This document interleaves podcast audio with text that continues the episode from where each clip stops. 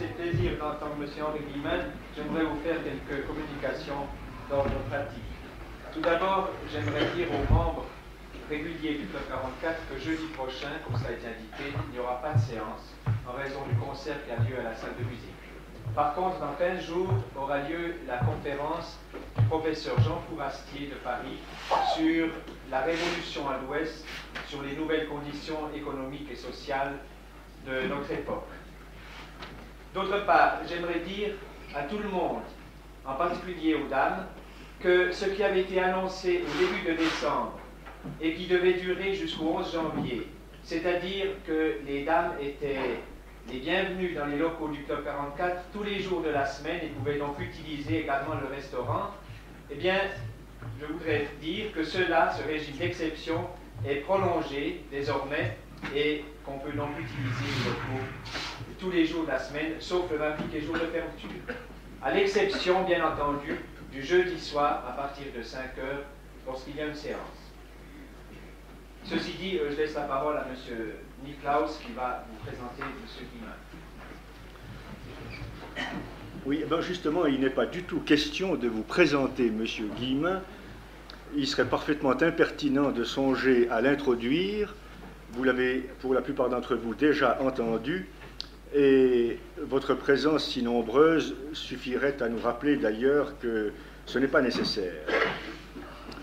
Plusieurs d'entre vous se souviennent d'avoir entendu M. Guillemin nous parler au Club 44 de Victor Hugo et en dernier lieu, je crois, de Verlaine. Si je dis quelques mots, euh, ce n'est que pour souhaiter une bienvenue particulièrement chaleureuse à M. Guillemin et puis d'essayer de répondre en l'improvisant à une question qu'il m'a posée tout à l'heure dans l'escalier. Monsieur Guillemin me disait, mais pourquoi donc le Club 44, qui s'intéresse à des sujets techniques, à des sujets scientifiques ou économiques, fait-il venir un critique littéraire comme moi Eh bien, il me semble qu'on peut répondre, et c'est en tout cas pour ma part ce que je dirais, persuadé que vous me donnerez raison, que ce que nous trouvons chez M. Guillemin, ce sont des qualités qui se trouvent rarement associées dans le même homme.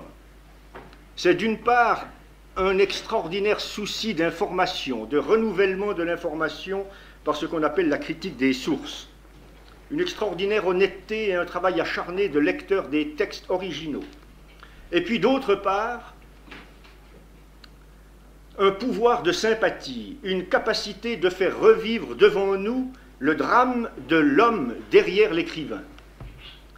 Et cette capacité de nous restituer un destin dans son authenticité, et qui se sert précisément de cette première aptitude, de ce premier pouvoir, qui est celui de l'information neuve, fait que M. Guillemin apporte toujours quelque chose d'original, non seulement dans son aspect documentaire, mais aussi dans l'interprétation, dans le jugement qu'il porte, puisque M. Guillemin euh, est aussi un homme qui, en présence d'un écrivain, n'oublie pas des convictions personnelles et n'oublie pas de tirer d'un homme ce qu'il avait, qu'il avait de meilleur et ce qui reste au fond perpétuellement valable pour chacun de nous.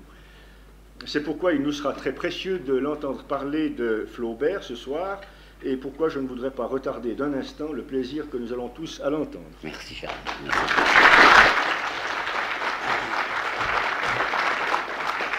Mesdames, Messieurs, quand on dit Gustave Flaubert, ce qu'on voit, c'est un puissant bonhomme, à la fois chauve et chevelu, il était chauve par devant et chevelu par derrière, un vaste poitrail, des moustaches tombantes, une espèce d'allure de sicambre, comme on disait, ou de lion de mer. Mais ça, c'est le Flaubert des années illustres, après Madame Bovary. Or, il n'est pas devenu rapidement illustre. Un homme comme Victor Hugo était célèbre quand il avait déjà à peine 20 ans, Musset 19 ans, Rimbaud 16 ans, du moins dans les cafés littéraires de Paris, tandis que Flaubert, c'est à 36-37 ans que son nom s'est répandu. Le Flaubert d'avant, avant qu'il soit célèbre, adolescent, nous le connaissons très mal. On a des quantités de photographies du Flaubert célèbre, parce que la photo se répandait à partir de 1850, même un peu avant, Mais le Flaubert des années antérieures, on le voit à peine. Je connais de lui deux dessins qui nous renseignent bien mal. Et cependant, je voudrais vous apporter tout de suite une citation qui nous montre qu'il y aurait quelque chose à savoir. Il écrit à sa maîtresse Louise Collet, dont nous reparlerons, Le secret de tout ce qui vous étonne en moi est dans ce passé de ma vie intérieure que personne ne connaît. Donc nous sommes avertis. Il faudrait savoir un peu ce qui s'est passé dans cette vie intérieure d'adolescent pour comprendre quelque chose au personnage d'ensuite. Est-ce qu'il y a moyen? Oui, aujourd'hui, il y a moyen. Premièrement, avec sa correspondance. Jusqu'en 1954, il en avait déjà neuf volumes, dont un volume et demi, je crois bien, sur les années d'adolescence, c'était déjà pas mal. Et en 54, quatre volumes complémentaires ont paru, dont un demi ou trois quarts pour l'adolescence. Alors, masse de correspondance bien intéressante. Deuxièmement, et surtout, ce que l'on appelle ses œuvres de jeunesse, qui ont été publiées posthumes, après sa mort. Je sais bien qu'œuvre de jeunesse, c'est un mot qui a mauvaise mine, hein, un mot quelquefois péjoratif. On se dit de jeunesse, c'est ce que le bonhomme n'avait pas publié lui-même parce qu'il estimait qu'il n'était pas encore lui-même, précisément, qu'il n'avait pas encore acquis son identité. C'était ses gammes, c'était ses galops d'essai, c'était ses exercices, c'est de la de besogne pour professeur, mais c'est pas pour tout le monde. Eh bien, si, c'est extrêmement intéressant. Tiens, encore une citation que j'ai oublié de vous donner qui est drôle, c'est Victor Hugo parlant de ses propres œuvres de jeunesse et les appelant, il avait à ce moment-là 50 ans, bêtises que j'écrivais avant ma naissance eh bien, on se figure que tout ce qu'un écrivain n'a pas publié lui-même, c'était des choses qu'il avait faites avant sa naissance littéraire. Eh bien, on découvre, quand on regarde ses œuvres dites de jeunesse de Flaubert, on découvre pas mal de choses. Primo, que cet écrivain en apparence tardif, 36 ans, était en réalité précoce, puisqu'il y a des œuvres de jeunesse écrites à 19 ans, 18 ans, 17 ans, et une même à 14 ans. Deuxièmement, que ça vaut la peine d'être lu, parce que je n'aime pas les exagérations verbales, mais je vous assure qu'il y a là au moins deux chefs-d'œuvre un qui s'appelle Novembre, qui est une très grande chose, n'y aurait-il que Novembre que Flaubert mériterait d'être connu, et une autre qui s'appelle Mémoire d'un fou, qui est loin aussi d'être négligeable. Troisièmement, qui s'est passé dans cette vie d'adolescent des choses graves. Citation de lui, 27 euh, ans. Nous tournions, dit-il à Louis Collet en parlant de son adolescence et de ses camarades, nous tournions entre la folie et le suicide. Et dernière découverte que nous apporte cette œuvre de jeunesse, c'est qu'une ressemblance vraiment extraordinaire, je dirais presque consanguine, entre le jeune Flaubert et le jeune Rimbaud. Ben, vous me direz, c'est un paradoxe. Enfin, qu'est-ce qu'il peut y avoir de commun entre Flaubert et Rimbaud? Rimbaud, vous connaissez le personnage, celui que Claudel appelait l'adolescent hagard de Charleville, un type dont on peut dire au moins qu'il était agité, alors que le jeune Flaubert était si tranquille qu'il n'a jamais fait d'ennui à ses parents, qui vivait entre son père et sa mère sans être jamais fugueur, et il avait déjà 19 ans que sa mère l'appelait encore son, son poulot chéri. Oui, mais qu'est-ce que les mères savent en réalité du drame qui se déroule dans l'esprit de leur fils? Pas grand-chose. Vous connaissez sans doute une pièce de Rimbaud qui s'appelle Les poètes de sept ans, où justement il parle de sa mère, sa mère qui ignore l'âme de son enfant en proie aux répugnances. Eh bien, je voudrais vous montrer que les répugnances du petit Rimbaud devant la vie, c'est les mêmes répugnances que Flaubert avait connues lui aussi. De quoi s'agit-il? De deux adolescents qui se, qui se déchirent l'âme, à regarder le monde tel qu'il le découvre, le monde tel qu'il est, si prodigieusement, si terriblement différent de ce qu'ils l'ont imaginé quand ils étaient des gosses. Et le premier désenchantement vient naturellement de la découverte de ce que l'on appelle les réalités de l'amour. Parlons de ça simplement, voyez dans Rimbaud. Il a 16 ans quand il écrit une pièce qui s'appelle Soleil et chair. Soleil et chair, si vous restez sur le titre, vous vous dites, c'est une espèce d'imagination des temps préhistoriques où l'homme est abandonné à tous ses instincts, vastes aristis, pas du tout. Dans cette pièce d'un garçon de 16 ans qui va faire ce que vous savez, dans cette pièce, il y a une extraordinaire candeur. Il dit que l'homme des temps préhistoriques, je me demande d'ailleurs pourquoi, l'homme était alors chaste et doux, dit-il, quant à la femme, c'était l'être de virginité, il l'appelle comme ça, dont la beauté a pour mission d'élever l'âme humaine, disait-il, de la prison terrestre à la beauté du jour. 16 ans et demi. À 17 ans, 17 ans et demi, un an plus tard, il a écrit une pièce qui s'appelle Les Petites Amoureuses. Horrible et qui suit une pièce qui s'appelait La Vénus Diomène, encore plus horrible, puisqu'il s'agit d'une Vénus qui a une fistule à l'anus. Et maintenant, il y a une dérision vociférante jetée par lui sur le corps féminin. Qu'est-ce qu'ils ont passé entre 16 ans et 17 ans chez lui? Rien d'autre chose, à mon avis, rien d'autre chose que la connaissance directe et pratique de ce que l'on appelle justement les réalités de l'amour. Et tout se passe comme si cette jeune âme, enfin, prise au piège de la beauté, ayant vu ou conduit à quoi mène, dans le fait, ce transport où l'on s'imagine aimer plus haut que la terre et pressentir l'éternité, vomissait de dégoût dans la convulsion de son détrompement. Eh bien, ouvrez maintenant Mémoire d'un fou, du jeune Flaubert. Vous y voyez un texte que je ne veux pas même citer complètement. Je vous dis simplement le début. Il représente un garçon et une fille qui sont dans la nuit, qui marchent, la main dans la main. qui ont l'âme transportée, qui regardent ensemble les étoiles, les constellations, qui ont l'impression qu'ils sont associés au mystère, au secret du monde, afin que Dieu les accueille. Et un quart d'heure plus tard, dit-il, dans les ténèbres de l'alcôve, etc., je coupe. Et eh bien, de même que le petit Rimbaud s'était précipité avec une espèce de passion noire, de fureur et de provocation, dans tous les stupres, de même ce qu'on a longtemps, a longtemps ignoré, le jeune Flaubert de 16 ans à 17 ans avait fait toutes sortes d'expériences. J'ai traversé, écrira-t-il plus tard, j'ai traversé de bonheur et intentionnellement les pires expériences. Il y a eu un moment dans ma vie, dit-il, où je voulais vider la tentation à force d'y boire, et m'abandonnant à toutes ces convoitises, j'éprouvais une espèce de haine, écrit-il, une espèce de haine pour ma propre chair, avec un besoin de lui jeter de la boue au visage. Voyez-vous, chez lui, et il a fait toutes sortes d'expériences, je dis bien homosexuel aussi.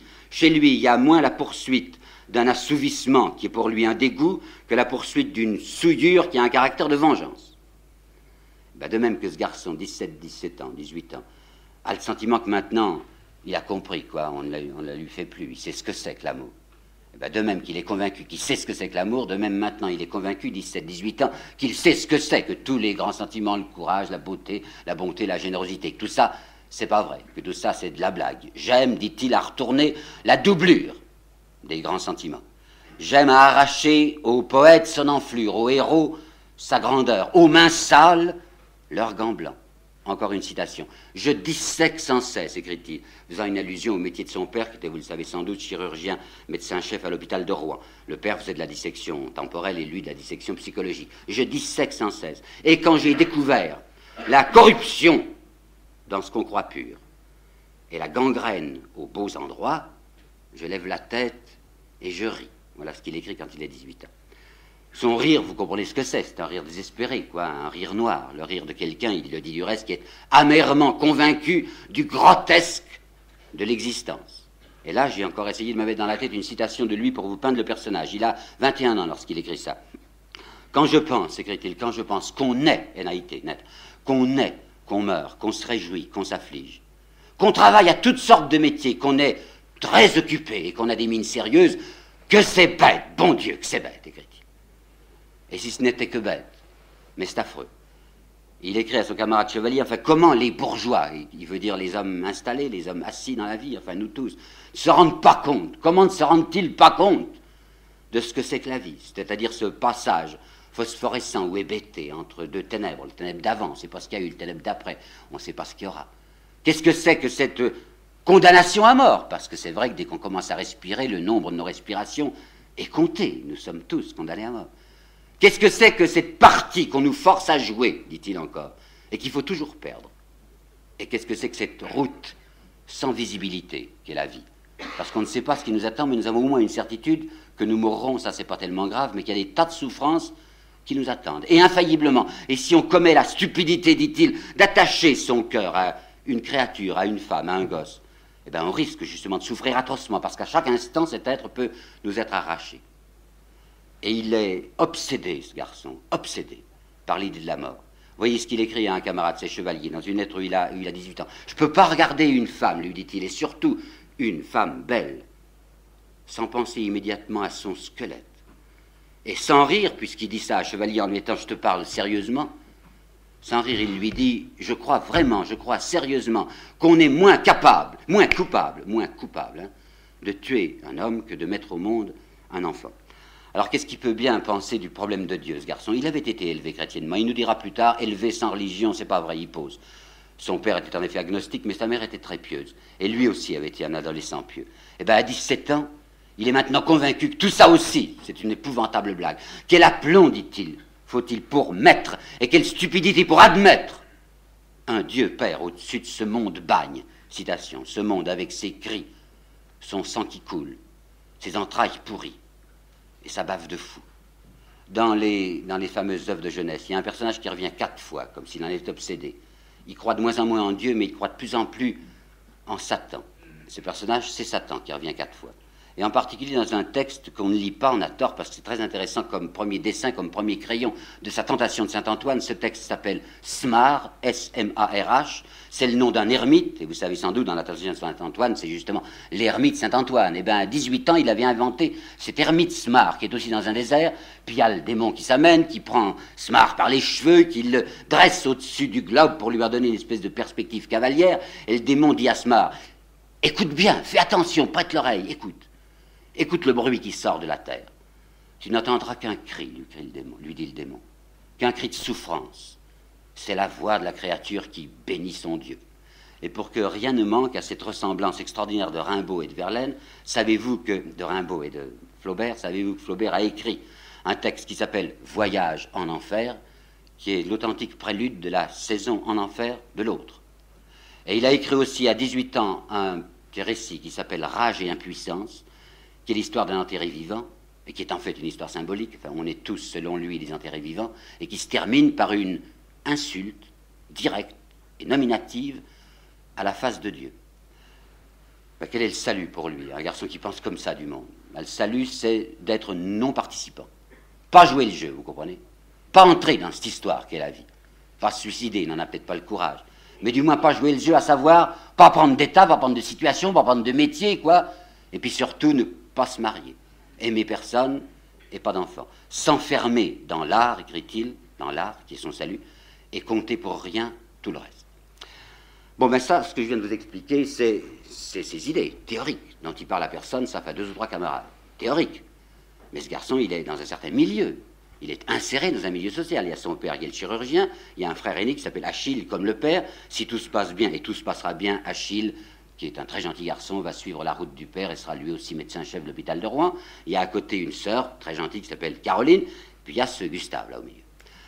Son père ne le bouscule pas. Quand son père lui demande qu'est-ce que tu veux faire, il dit je veux être écrivain. Écrivain, c'est pas sérieux. Enfin, son père doit lui dire mais il y en a des tas de jeunes gens de province qui croient comme toi, qui ont du talent. Enfin, il faut prendre un état, un métier, une situation. Il ne veut pas. Son père le bouscule si peu que faites attention aux dates. Je sais bien que j'ai la manie des dates, mais ça nous apprend pas mal de choses. Ce garçon passe au bachot au mois d'août 1840, vous y êtes, août 40, et c'est seulement le 10 novembre 41, donc un an, plus d'un an plus tard, 10 novembre 41, que son père obtient enfin de lui, qu'il se décide à faire son droit, comme on dit. Parce que ça n'engage pas à grand-chose, son père lui a fait ton droit à Paris, puis tu verras. Le voilà qui part pour Paris en novembre 41, il prend une première inscription, mais il écrit beaucoup de lettres à sa sœur, Caroline, sa sœur qui a peut-être l'imprudence de les montrer ou du moins d'en parler aux parents. Et dans ses lettres à sa sœur, il dit Je vais rien fiche à Paris naturellement, puisque je ne veux pas prendre de métier. D'ailleurs, papa est assez riche pour m'entretenir. Et puis, je, ne m'occupe que de ma littérature. Le, droit, zéro. Je convaincrai bien, dit-il par dire, mon père de ma propre incapacité, inaptitude congénitale à être un avocat ou être un magistrat.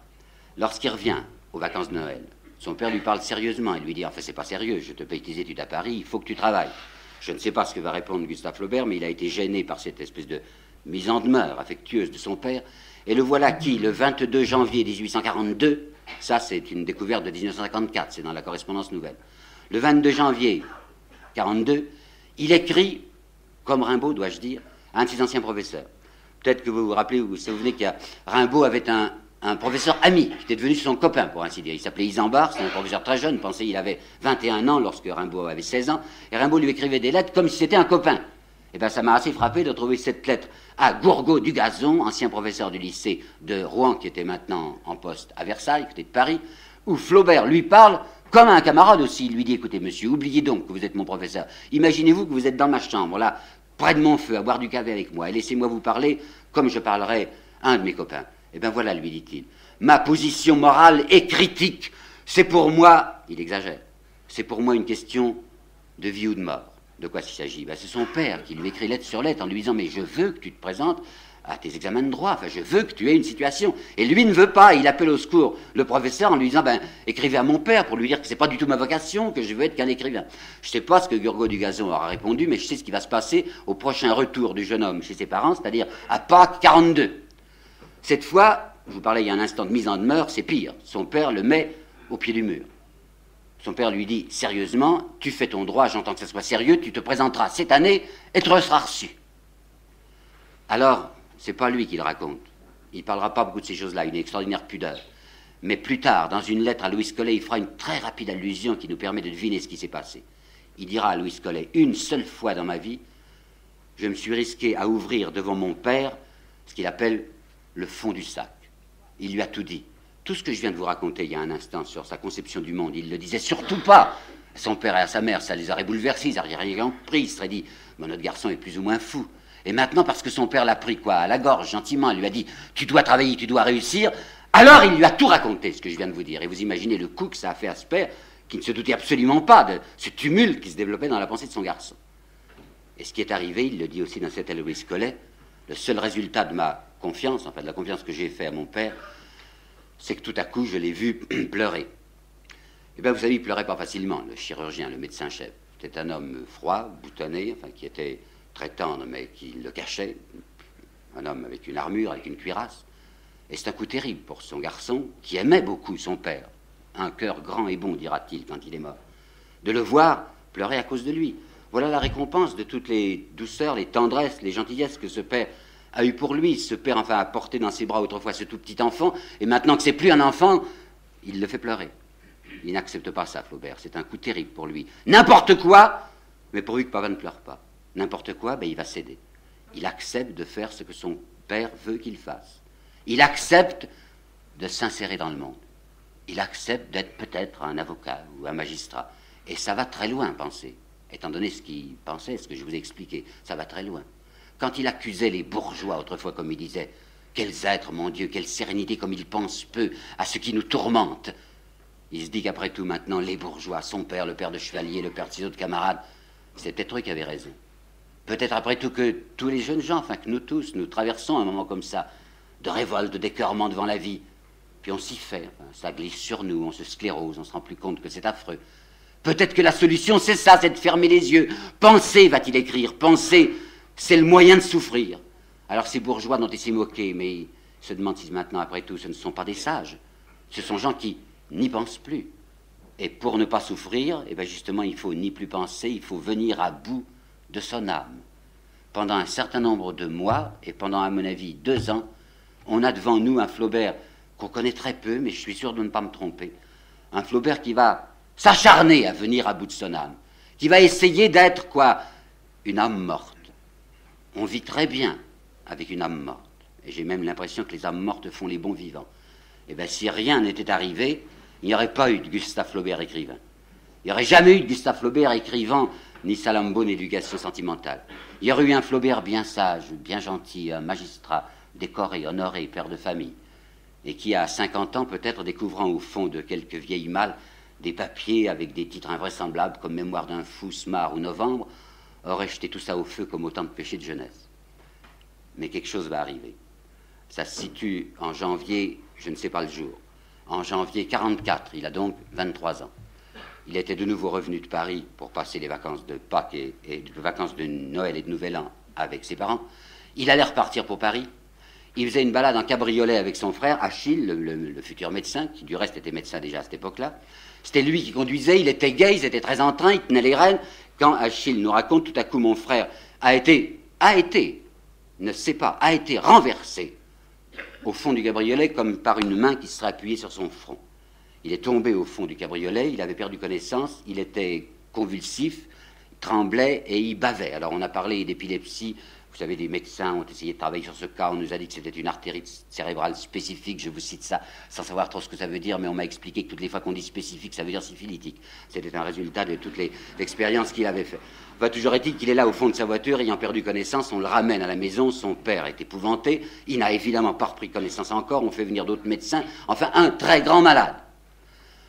Il va souffrir pendant des semaines avec des crises qui reviennent d'abord tous les 48 heures, puis tous les 5 jours, puis toutes les semaines, enfin les crises s'espacent, mais les médecins eux-mêmes disent que sa vie est toujours en péril. Alors plus question de le renvoyer à Paris. Ses parents ne vont plus le tourmenter pour faire son droit et passer ses examens. Il s'agit maintenant de le soigner, de le guérir si on peut. Et lui qui souffre beaucoup, qui au début a cru qu'il était victime d'une malédiction, se dit maintenant que ce qui lui est arrivé est peut-être au fond une bénédiction.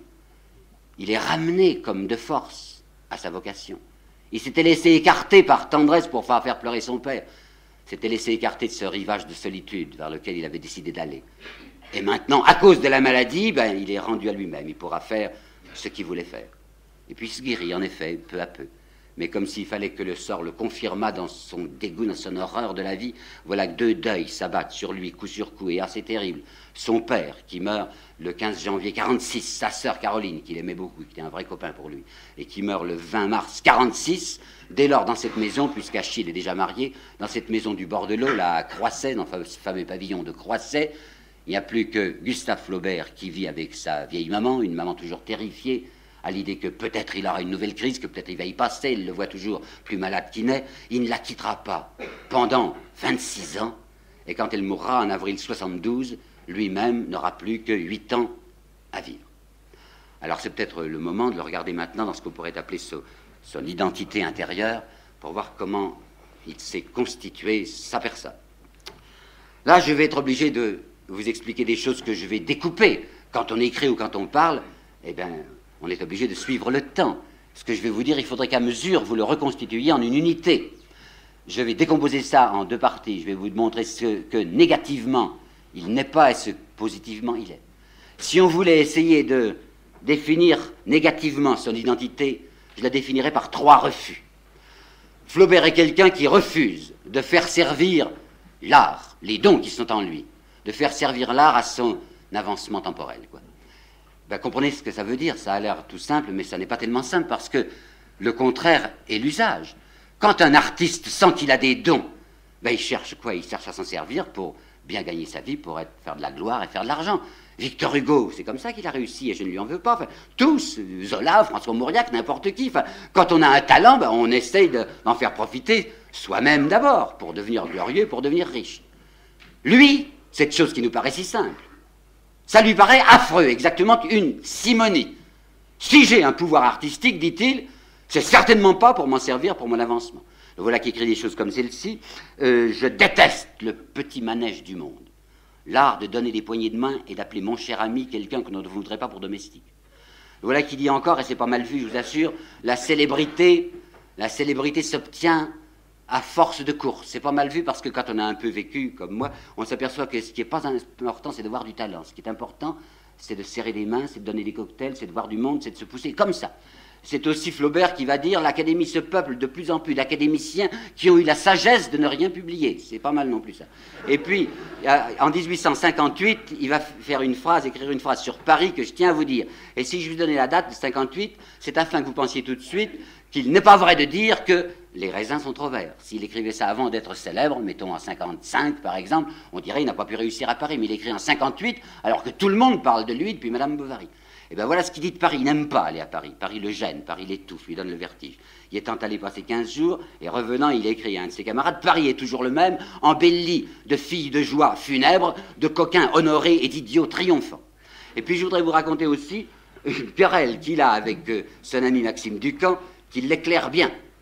Ils avaient fait un grand voyage, nous y reviendrons tout à l'heure, avec Ducamp en, Proche-Orient. Ducamp avait son âge. Et Flaubert s'imaginait que Ducamp pensait comme lui, ce grand respect de l'art, enfin de faire utiliser l'art à rien d'autre qu'à lui-même.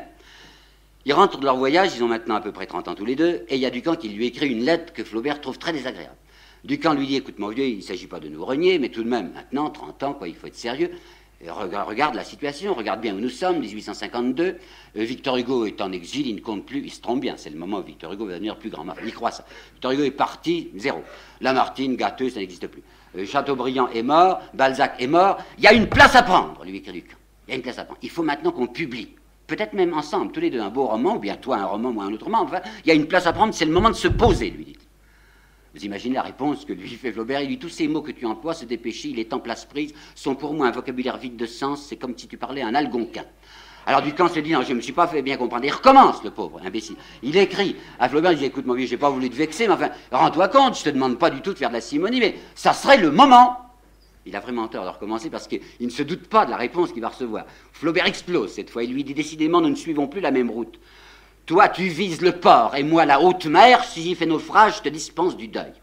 Alors Ducamp va secouer les oreilles en se disant il est fou, il conduira très bien sa petite barque personnelle, puisqu'il la fera aborder en 1880 à l'Institut, la Quai Conti, juste un saut à faire pour entrer à l'Académie française. C'est l'année même où Flaubert mourra, pas académicien du tout, gros gens comme devant, mais fidèle à une certaine phrase qu'il avait prononcée les honneurs honneurs. Bon, alors vous êtes. Premier refus, donc refus de faire servir l'art à son avancement. Deuxième refus, refus de faire servir l'art à un épanchement personnel. Il ne veut pas que l'artiste se prenne lui-même pour objet. Il dit l'art n'est pas un narcissisme. Il écrit ça à sa petite amie Louise Collet, l'art ne doit pas être un déversoir à passion. Il ajoute ceci qui est pas mal du tout, il lui dit n'importe qui, vous entendez bien, n'importe qui, même qui n'aurait pas de talent, n'importe qui pourrait faire un livre splendide, n'importe qui, rien qu'en racontant sa vie. Mais alors là, pour de bon, sans tricher, sans rien dissimuler, Personne ne le fait, personne ne le fera jamais, on ne peut pas le faire, dit-il. Pourquoi on ne peut pas? D'abord parce que quand on est inséré dans le monde, et tout le monde l'est plus ou moins, on a à respecter des susceptibilités, enfin on a une femme quelquefois, on a une mère aussi, on a peut-être des enfants, donc impossible de tout dire, parce que ça ferait rougir autour de nous. Et puis deuxièmement, quand on essaye de se prendre soi-même comme objet, eh ben on se déforme, on prend la pose, on pose, alors on n'est pas soi-même exactement celui qu'on voudrait décrire, il y a deux personnages, alors impossibilité de se saisir. Et il ajoute ceci qui me paraît également bien pensé, la parole, écrite ou parlée, écrite ou parlée, la parole est un laminoir qui allonge toujours les sentiments, involontairement. Quand on se prend soi-même pour objet, quand on parle de soi, on en remet toujours, dans le bien ou dans le mal. On en rajoute dans le mal pour faire plus cynique, ou on en rajoute dans le bien pour se faire plus honorable. Alors il n'y a pas moyen. Et quand dit-il Et quand ce, ce menteur, celui qui parle de lui, est par surcroît un marchand, c'est-à-dire qui vend cette littérature personnelle, alors c'est complet. Et je sais très bien qui vise. La, phrase est de 1855, et c'était le moment où Georges Sand publiait en feuilleton dans le journal La Presse l'histoire de ma vie. Premier refus, c'était donc, vous avez vu, refus de faire servir l'art à son avancement. Deuxième refus de faire servir l'art à un déversoir à passion. Troisième refus, toujours la même idée, refus de faire servir l'art à une démonstration. Pas de roman à thèse. Il ne faut pas écrire avec une arrière-pensée philosophique. Et disant ça, il se condamne dans ses œuvres de jeunesse, parce que toutes celles que je vous ai tout à l'heure, les Smart, les Mémoires d'un fou, etc., les Novembre, c'était pour démontrer quelque chose. Quoi? Eh bien, la philosophie que je vous ai décrite tout à l'heure, c'était pour expliquer aux gens que cette vie est une ordure et qu'il faut surtout pas jouer son rôle. Eh bien maintenant, il a changé. Il ne veut plus que l'art serve à une certaine démonstration, parce que lui-même, au fond, a changé. Et il a changé à cause de sa maladie. Il a été un de ces immobiles dont parle Claudel. C'est un beau texte que Claudel écrivait, je crois, en 1932 à propos des malades de Berck, de Berck-Plage, des tuberculeux osseux, vous savez. Claudel disait ce sont des, des invités à l'attention. Ils sont invités à l'attention parce qu'il faut qu'ils ne parlent pas. Et quand on ne parle pas, quand on est immobile, ben, on a le temps de regarder, de réfléchir. Eh bien lui a été longtemps cet invité à l'attention, et la preuve qu'il a changé, la voici. Vous vous rappelez, il y a un instant, je vous disais qu'il retournait la doublure des grands sentiments, qu'il s'expliquait, enfin qu'il se persuadait qu'il n'y avait là-dedans que du prix. Et voilà une phrase de lui écrite en 1847 où il dit J'aime toujours à découvrir les vilains fonds sous les belles apparences. Ça, nous le savons. Mais voilà le nouveau. Mais il arrive aussi souvent, écrit-il, que l'on découvre, là où, où on s'y attendait le moins, des mines irrévélées de dévouement et de pureté. Et eh bien ça, ça ne ressemble pas à ce qu'il était il y a quelque temps. Et puis maintenant, il s'est pris d'une espèce de passion pour quelqu'un qui nous étonne vraiment chez lui, lui qui est au fond un romantique, pour ce vieux Boileau, vous savez, poussiéreux et perrucard. Boileau, Boileau l'excite maintenant, à cause d'une certaine phrase que nous avons tous appris par cœur, enfin, et répété, parce que c'est dans l'art poétique et qu'on apprenait ça dans nos classes, rien n'est beau que le vrai, le vrai seul est aimable, vous savez. Mais lui maintenant, quand il dit, pesant chaque syllabe, quand il dit, rien n'est beau que le vrai, ben, ça l'atteint en plein cœur. Et il le répète avec une espèce de passion. Oui, rien n'est beau que le vrai. Et c'est ça qui nous amène au deuxième aspect. Je viens de vous montrer négativement ce qu'il est par trois refus. Et qu'est-ce qu'il est positivement? Il est celui qui a décidé de vouer sa vie au beau, justement. Et au beau vrai. À la beauté par la vérité. Et il y a un instant, enfin, il y a quelques semaines ou il y a quelques mois, il disait qu'il fallait s'enfermer dans l'art et ne compter pour rien tout le reste parce qu'il fallait offrir le moins de prise possible à l'ennemi. C'était une fuite qu'il envisageait maintenant c'est pas tellement une fuite devant la vie. Parce qu'il a réfléchi, parce qu'il a regardé, parce qu'il s'est aperçu que dans cette vie même horrible, hideuse, telle qu'il l'a représentée autrefois, il y a des bonheurs tout de même. D'autant plus poignants peut-être qu'ils peuvent nous être à chaque seconde arrachés, mais de vrais bonheurs. Et en particulier, il a près de lui sa petite nièce, la fille de Caroline, sa sœur, qui s'appelle elle-même Caroline, et qu'il appelle Caroline II. Mais il l'aime comme si c'était son enfant, et il aurait bien voulu avoir un enfant. Il sait maintenant qu'il se prive de quantité de choses en étant cet homme solitaire qu'il a décidé d'être. Ben, c'est entendu, il se privera. Parce que, je le répète, c'est moins une fuite qu'une appartenance, c'est le sentiment d'une vocation. Je veux faire, écrit-il dans une lettre à Louis Collet. Et vous savez, dont Louis Collet, il pose pas. C'est sa maîtresse, c'est sa copine aussi. Il n'essaye pas de se mettre sur un piédestal. Je veux faire de ma vie une espèce de colonne nue pour y mettre tout en haut une flamme. Son camarade Chevalier, à qui il écrivait ces quantités de lettres dont je vous apportais des citations tout à l'heure, part en 47, en 1847, comme substitut du procureur en Corse. Lui, vous voyez, il va jouer le jeu du monde, puisqu'il va être un magistrat. Alors Flaubert lui écrit une très gentille lettre. Il lui dit Mon vieux chevalier, je t'en veux pas du tout, on n'a pas tous la vocation, c'est très bien, fais ta carrière, et tu me retrouveras peut-être dans, dix ans un magistrat et considérable. Eh bien, c'est très bien, mais je te fiche mon billet, que si tu ne reviens que dans dix ans, tu me retrouveras à la même table et penché sur les mêmes papiers. Il lui écrit ça en 47. Eh bien, supposons, j'en sais rien, que Chevalier ne soit revenu qu'en 57, c'était vrai. Il le trouvera au même endroit, à sa table, penché sur d'autres papiers qui cette fois s'appellent Salambo. Supposez qu'il ne revienne que 20 ans après, 67. Ben, il le retrouvera au même endroit, à sa même table, sur d'autres papiers qui cette fois s'appellent l'éducation sentimentale. Et s'il était revenu que 30 ans plus tard, en 77, il l'aurait trouvé encore au même endroit, à sa même table, penché sur d'autres papiers qui s'appellent cette fois Bouvard et Pécuchet. Bon, ben vous allez me dire que c'est pas possible, que je dois vous en compter, que je me trompe moi-même, en imaginant qu'un homme peut vivre 30 ans comme ça, comme ne jouant pas le jeu, enfin, comme ne vivant pas, comme étant. Oh, je risque là une plaisanterie bien faible.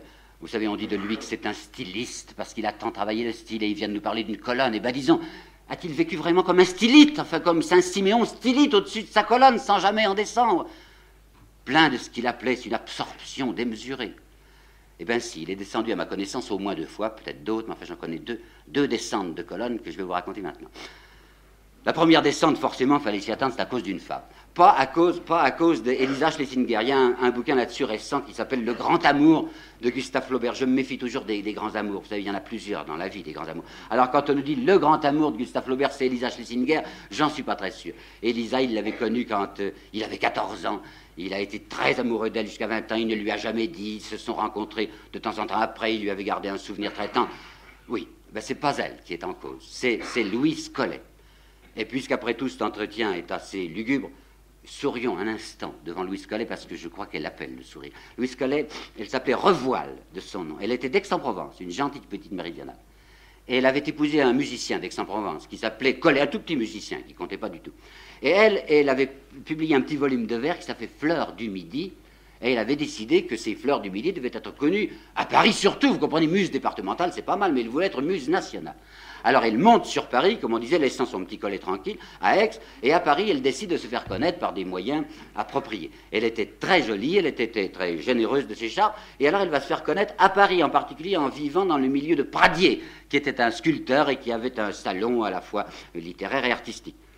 Il y avait quelques semaines qu'elle était à Paris, qu'elle a un coup de génie, enfin un trait de lumière, et elle arrive un soir chez Pradier, les yeux hors de la tête, annonçant une nouvelle considérable pour le monde artistique. Elle dit, vous savez qu'on a retrouvé les bras de la Vénus de Milo.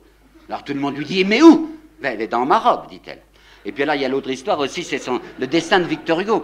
Et, comme elle était très gentille avec les académiciens, elle visait des prix académiques. Vous prenez oh, Pas l'Académie française, une femme ne peut pas entrer à l'Académie, mais elle voulait des prix académiques. Ça existe encore aujourd'hui, les prix de l'Académie française, mais c'est un peu amorti. On n'y fait pas très attention. Mais à ce moment-là, très, très attention. Elle voulait des quantités de prix académiques. Alors elle était aimable avec les académiciens, quel que soit leur âge. Il y avait Cousin en particulier qui était très très vieux mais qui était utile et elle était très aimable avec Cousin. Alors Hugo aussi, il avait été très gentil avec Victor Hugo. Il l'avait dessiné, il avait un beau talent de dessinateur Hugo. Comme il était convenable, il l'avait dessiné de dos parce qu'elle se trouvait être sans vêtements. Mais alors elle était de dos et quand Victor Hugo recevait des intimes, il leur murmurait C'est Madame Louise Collet en, tenue de campagne. Et puis alors il y a aussi l'histoire de Alphonse Carr. Carr, c'était ce type qui dirigeait la revue qui s'appelait Les Guêpes c'était une revue satirique très méchante, les guêpes saphiques. Elle ne voulait pas être piquée par Alphonse Carr. Alors elle s'était mise en ménage avec Alphonse Carr. Mais ce ménage n'avait pas bien marché. Et un jour, d'une querelle violente, elle avait pris un couteau de cuisine, enfin rien de bien meurtrier, et elle en avait porté une égratignure à Alphonse Carr. Le, ménage s'était brisé à ce moment-là, mais Carr, qui avait de la rancune, avait conservé le couteau et il l'avait mis dans son salon sous un, globe, vous savez, globe de verre, comme on mettait la couronne de Marie. Et alors, le couteau était là, sous son globe de verre, sur un socle en velours. Et sur le socle de velours, il avait fait apposer une plaque de cuivre, avec une inscription gravée sous le couteau, offert par Madame Louise Collet, virgule, dans le dos. Alors, vous voyez Louise Collet. Eh bien, Louise Collet devient, devient la maîtresse de Flaubert en juillet 46. Comment ça se fait Puisqu'il avait décidé qu'il n'attacherait son cœur à personne, qu'il ne voulait plus de maîtresse, pas de liaison. Eh bien, il se fait d'abord qu'il a été ému par elle parce qu'elle était ravissante, et puis il voyait très bien le jeu qu'elle poursuivait. Elle était aimable avec les gens qui pouvaient la servir, avec les académiciens, et lui, il ne pouvait pas lui servir à rien. Il était un petit provincial parfaitement inconnu à cette époque, et si par conséquent elle était si aimable pour lui, c'est vraiment parce qu'il lui plaisait pour lui-même. Deuxièmement, parce qu'il s'était trompé sur elle. Comme il s'était trompé, il était très naïf et confiant, Flaubert. Comme il s'était trompé sur Maxime Ducamp, il avait pris Ducamp pour un, second Gustave Flaubert, et il croyait que Louis Collet était un Flaubert femelle. Seulement, quand vous voyez le comportement qu'il a à son égard, c'est très intéressant. Il est très pris par elle, à la fois sensuellement et intellectuellement, très pris. Mais en même temps, c'est un garçon qui garde une extraordinaire lucidité et un certain retrait, que je vais vous dire. Lucidité. Il n'y a pas 15 jours qu'ils sont amants, et je vous assure qu'il l'aime violemment. Il lui écrit ceci. Il n'y a pas de mot plus élastique, plus élastique que le mot amour que tu emploies tout le temps. Voyons, tu dis que tu m'aimes et que tu aimes ta petite fille. Elle avait une gentille petite fille de 7 ans. Et que tu aimes la robe que tu portes. C'est trois fois le même mot. Tu crois que c'est trois fois la même chose? Il lui dit aussi, tu ne pourras pas me reprocher de n'avoir pas annoncé l'enterrement dès le berceau. L'enterrement de leur amour dès le berceau de leur amour.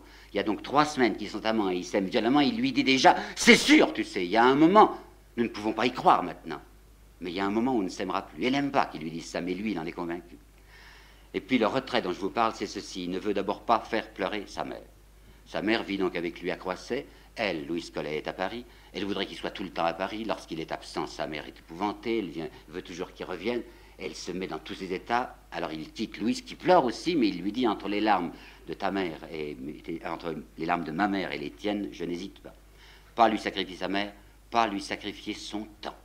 Il y a quelque chose qu'il estime encore plus important que de faire l'amour avec elle, c'est de faire ses livres, c'est de travailler. Ça, elle le déteste aussi, elle n'aime pas du tout. Et enfin, voyez bien la correspondance et voyez la première version de la tentation de Saint-Antoine, il y a chez ce garçon un sentiment invincible qui gardera toute sa vie d'une espèce de condamnation sur l'amour charnel. Dans une lettre, il lui dit hein, Tu voudrais bien faire de moi un païen. Mais je m'y applique, je t'assure, de tout mon parti pris. Mais il n'y a pas moyen, je pense toujours à autre chose. Et dans la première version de la Tentation de Saint-Antoine, il écrit ceci La luxure chante sa chanson à tous les carrefours de notre âme. Mais c'est une chanson qui nous tue. Le plaisir, il dit bien le plaisir. Le plaisir fond et fouendé, fondre, fond les enthousiasmes et asphyxie la pensée. Si bien qu'en 49, lorsqu'il va décider de partir dans son grand voyage avec Maxime Ducamp pour le Proche-Orient, c'est bien entendu qu'il a envie de voir le Proche-Orient et de voir des paysages, mais c'est beaucoup aussi pour fuir cette alcôve de Mantes où elle se réunissait à lui environ tous les 15 jours. Elle le reprendra à la fin du voyage, au retour, faiblement. Puis il la quittera, il est au pleine force de sa vie, enfin au plein milieu de sa vie, et il n'y aura plus d'autres liaisons. Son médecin lui persuadera bien que sa vie est anti-hygiénique et qu'il faut qu'il aille faire de temps en temps à à Paris des cures que nous appellerons érotico-médicinales, mais aucune liaison, absolument aucune liaison dans cette vie. À ce point que Georges Sand, qui est sa camarade, s'en agace. Georges Sand, au nom de la corporation, enfin, trouve que ce n'est pas gentil, cet homme qui vit sans femme. Alors elle le surveille, elle le fait surveiller pour savoir s'il n'y a pas tout de même une petite amie cachée. Il n'y en a pas. Et comme elle lui pose des questions et qu'elle l'énerve, il lui répond en 1861 Eh ben non, il n'y a rien dans ma vie parce que entre l'art et les femmes, il faut choisir. Et quant à moi, mon choix est fait depuis longtemps. Bon, vous avez vu la première descente de colonne, c'était Louis Collet. La deuxième descente, c'est plus à cause d'une femme, c'est à cause, bien inattendu chez lui, mais enfin, il est un homme, à cause des démons du succès. Il a envie tout à coup du succès temporel, de la gloire et de l'argent. Ça se passe après la guerre 70. Il avait toujours été à l'aise, mais voilà qu'il avait mis une partie presque toute sa fortune dans les affaires de son neveu, sa Caroline, avait épousé un monsieur Comenville qui faisait de l'importation-exportation de bois. Les affaires de bois ne marchaient pas bien, le père Flaubert n'avait plus beaucoup d'argent. Alors il est gêné d'argent pour la première fois de sa vie, en 73. Eh bien, il se dit, après tout, diantre quand même, enfin, pourquoi est-ce que je ne ferais pas aussi de l'argent avec ma littérature? Et il écrit, je m'excuse de la citation, il y a des tas de gens foutres et de godelureaux qui font de l'or avec des pièces imbéciles à Paris, ben, si je m'y mets, moi, alors il va s'y mettre. Et il écrit une pièce qui s'appelle Le candidat. C'est une satire des mœurs politiques. Nous sommes sous l'ordre moral, il y a maintenant, je vous assure, il y a un beau sujet sur le candidat. Seulement quand on réfléchit à ce titre, on s'aperçoit qu'involontairement, c'est lui le candidat. Il est en train de faire ce qu'il avait décidé qu'il ne ferait jamais. Il tire des sonnettes, il donne des poignées de main, il appelle mon cher ami des gens dont on ne voudrait pas pour domestique. Enfin, il fait le contraire de ce qu'il avait annoncé qu'il ferait. Sa pièce est jouée le 12 mars 1874 et c'est un four. Elle était très mauvaise, sa pièce, mais tellement mauvaise qu'il n'y a pas de représentation. Et eh bien, il se conduit admirablement. Le soir du four, rentré chez lui, vers minuit et demi, il prend un papier, il écrit à Georges Sand Pour un four, c'en est un Ouf Ouf écrit-il. J'éprouve comme un sentiment de délivrance. Voyez-vous, il était de ces privilégiés auxquels il n'est pas accordé d'être un médiocre. pour la seconde fois il avait essayé de s'enfuir de sa vocation, ben, il est ramené de force vers hauts lieux où il avait décidé qu'il vivrait.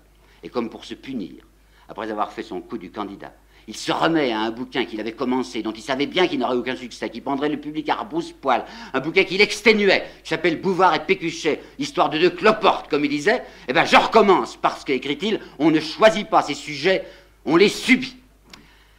Regardons maintenant un peu l'individu, non plus, comme je disais tout à l'heure, dans son identité intérieure, mais dans sa personne physique. Essayons de voir le père Flaubert comme parmi nous. Comment est-ce qu'il était dans la vie courante? D'abord, c'est drôle de voir les jugements des contemporains des jugements les plus contradictoires sur lui. Goncourt le trouvait d'une vulgarité insupportable. Madame, Madame Alphonse Daudet disait qu'il était infréquentable parce qu'il avait une conversation d'une rudesse et d'une brutalité de langage impossible. Anatole France disait, c'est un malin Anatole France, un type qui ne l'a fait pas. Cet homme n'est pas intelligent, dit Et bien Zola, au contraire, l'avait appelé bon grand. Bon grand. Il l'a mis dans un de ses romans qui s'appelle L'œuvre. Et s'il l'appelle bon grand, je vous assure qu'il a choisi les syllabes exprès. Il le trouvait bon, il le trouvait grand. Et puis il y a Bergerac qui nous a laissé une toute petite description de Flaubert que j'aime bien, en particulier à propos de son regard. Dit-il, son bon grand regard, bon grand regard, candide et pur. Eh bien ce qu'on pourrait dire de lui d'abord, c'est que c'était un bûcheur. Je sais bien que des gens malins comme euh, Gilles Lemaître, Gilles Lemaître, c'est l'Anatole France de la critique. Gilles Lemaître est aussi un rusé, qu'on ne trompe pas facilement. Gilles Lemaître, on nous disait, enfin, nous fait rire tout de même, monsieur Flaubert, avec ses affres du style, ce fameux travail. Mais non, non, dit, dit Lemaître, enfin, on n'est pas dupe. Il était à sa table de travail, il, avait un mot qui venait pas, alors il se couchait sur sa peau d'ours, il avait une grande peau d'ours blanche dans son cabinet de travail, puis il fumotait des cigarettes jusqu'à ce que l'idée lui vienne. Ben c'est pas vrai, parce qu'on a ces manuscrits aujourd'hui avec d'extraordinaires numérotations. On sait combien de pages il écrivait dans la journée, il marquait les dates, il marquait les heures. Et bien cet homme restait à sa table de travail des 10, des 12, des 15 heures de suite. Quand à la fin de la journée, il avait écrit 20 lignes qui lui plaisaient, après les avoir recommencé jusqu'à 15 fois, ben, il avait le sentiment qu'il avait à peu près bien travaillé. Un vrai bûcheur. Un homme qui ne prenait pas d'exercice. Et il avait un tempérament sanguin, musculeux. Enfin, c'est un homme qui aurait eu besoin d'exercice. Il aimait faire deux choses. Il aimait nager. Son pavillon de Croisset était juste au bord de l'eau. Il aimait nager et il aimait faire de la voile. Mais sa mère, toujours était terrifiée. Si jamais il a une de ces crises, pendant qu'il nage, là il coule. Et puis faire de la voile. Justement là, à l'entrée de la Seine, où la fille de Victor Hugo s'est noyée il n'y a pas si longtemps, en 43, vous avez à Villequier, elle a tout le temps peur du mascaret, elle a tout le temps peur d'une saute de vent, elle le supplie de plus aller nager et de plus aller faire de la voile. Bon, c'est entendu, il ne nagera plus, il ne fera plus de voile, il ne fera rien. Si, il va conserver tout de même un tout petit exercice journalier. Là, laissez-moi vous expliquer. Quand on, écrit une phrase, qu'on est un véritable écrivain, on l'entend, sa phrase. Je me rappelle toujours que Claudel, qui était assez mystificateur, la première fois que je l'avais vu, c'était à Brang en septembre 42, il m'avait dit une de ces phrases dont il avait le secret qui vous laissait ahurir. Il me disait, Guillemin, faites attention au bruit que vous faites en écrivant. J'avais pensé que mon stylo grinçait. Alors il m'avait dit, pauvre imbécile, enfin pas comme ça, mais il fait comprendre que j'étais idiot. Ça veut dire que quand vous écrivez une phrase, vous faites un bruit. Parce que les phrases, c'est des mots, et que les mots, c'est des syllabes, des syllabes, c'est des sons. Par conséquent, quand vous écrivez une phrase, écoutez-la dans votre oreille pour voir s'il n'y a pas de heurte, s'il n'y a pas de hiatus. Enfin, écoutez chanter votre phrase. Et eh bien tous les écrivains se murmurent leurs phrases. J'ai vu travailler Mauriac. Mauriac, dès qu'il a fait une phrase, ben, il se la ronronne comme ça. Puis il y en a d'autres qui ronronnent même pas, qui n'ont pas besoin de murmure, qui l'entendent. Quoi. Et eh bien lui, Flaubert, comme il ne prenait pas d'exercice, pour prendre de l'exercice, il ne se contentait pas de les murmurer, il les rugissait, vous comprenez ces phrases, parce que c'était un petit travail. Alors là, il, faisait passer l'épreuve, comme il disait, l'épreuve du gueuloir. Je m'excuse, c'est lui qui disait ça. Alors, ces phrases, une fois qu'il les avait bien écrites, il les lisait fort, très fort, et comme le pavillon de Croisset où il travaillait était en bordure de la Seine, juste séparé par le chemin de halage. Il y avait le samedi et dimanche des tas de familles qui venaient là, on roulait les poussettes, et puis les gens s'arrêtaient parce qu'on entendait sortir des, rugissements de corilles de ce pavillon. Bon.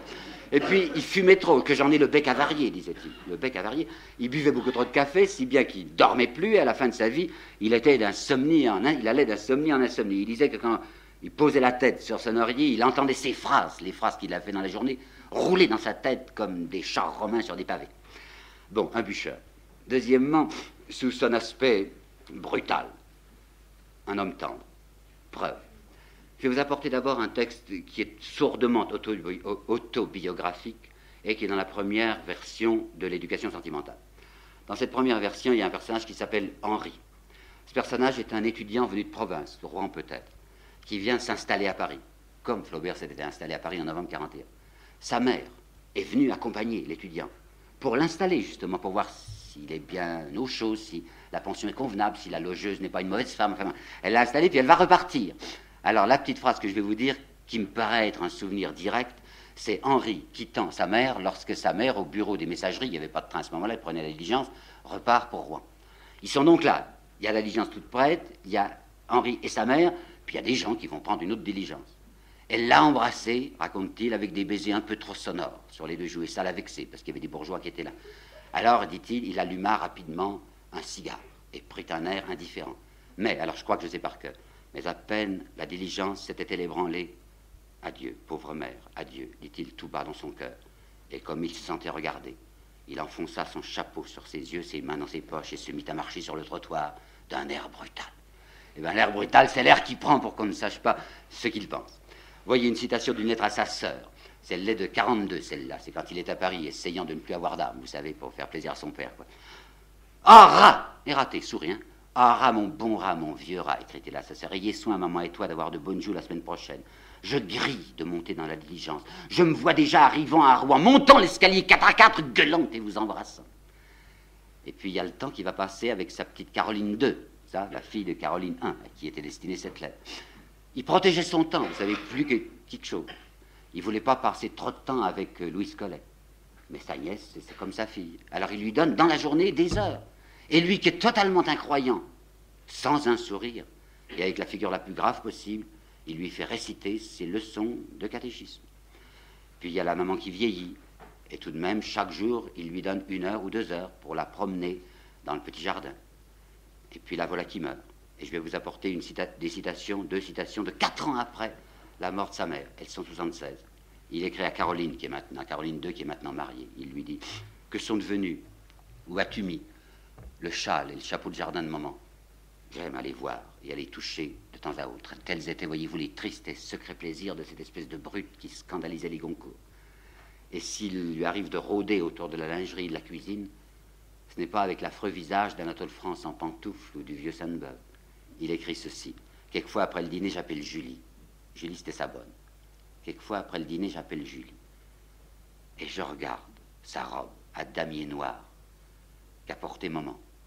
Puis je songe à la chère bonne vieille jusqu'à ce que les larmes me prennent à la gorge. Et bien voilà ce qu'il était en secret, celui que Louis Collet appellera plus tard cet esprit où il n'y avait pas d'âme. 3. L'amitié. L'amitié a toujours compté extraordinairement pour lui. Citation préalable. Il lui dit, il dit un jour dans une lettre D'où vient donc qu'il y ait tant d'amitié entre les enfants Déjà moins entre les adolescents, presque plus dans l'âge mûr, et plus du tout entre les vieillards eh bien lui, il n'aura pas le temps d'être un vieillard, il va mourir avant 60 ans. Mais il aura toujours eu besoin d'amis, de camarades très chers. Et j'aime la manière dont il se conduit avec ses camarades parce qu'il est le contraire d'un homme affectueux. comprenez? Il, déteste le genre sentimenteux, comme il disait. Il est, il est grossier, il est brutal avec ses camarades. Il leur dit des choses pas aimables. Il est bourru. Rien ne vaut la citation. Alors je vais vous apporter une toute petite lettre, toute petite, c'est pour ça que je la sais par cœur, qu'il écrit à Duplan, qui était un de ses camarades. Jules Duplan. Duplan, s'occupait plus de lui. Duplan était méchant, Duplan ne lui écrivait plus. Et Flaubert avait la peine que Duplan ne lui écrive plus.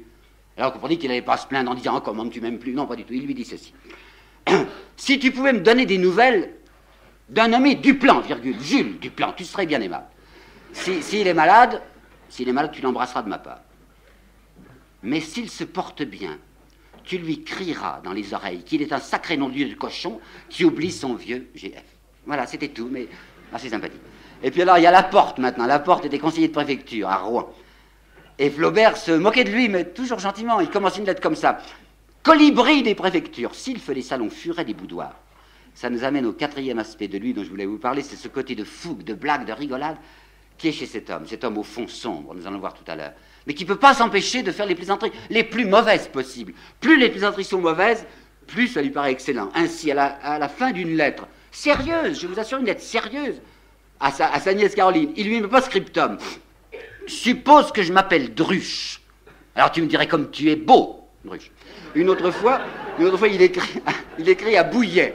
Et il lui dit Tiens, je vais t'envoyer des alexandrins. Bouillet complètement stupéfait parce que jamais Flaubert n'a fait de vers. Il lui annonce des vers, des, alexandrins, et puis il lui dit Ah non, te fais pas d'illusions, tu sais, c'est pas très malin, mais vers même un peu bête, un peu saut, enfin des vers sauts, à moitié sauts, des, des vers avec un peu de célatique, des vers Bon, il y a une autre fois aussi où il invente des mots. Il a inventé le mot duriuscule, que je trouve assez joli pour dire c'est une lecture duriuscule, une lecture difficile, enfin qui vous fait penser. Puis quand il parle de la propriété, au sens où les, les bourgeois de 48, ça, il ne faut pas blaguer avec la propriété. Alors il lui met d'habitude une majuscule, il a raison, mais deux ailes aussi, propriété, parce que ça lui paraît encore plus grave. D'autre part, il a un goût en lui permanent du saltimbanque. Sa mère l'appelait du reste le saltimbanque. Il aime faire des imitations. Et quand il est en Égypte avec son camarade Ducamp, les temples égyptiens m'embêtent, dit-il, à force d'en voir.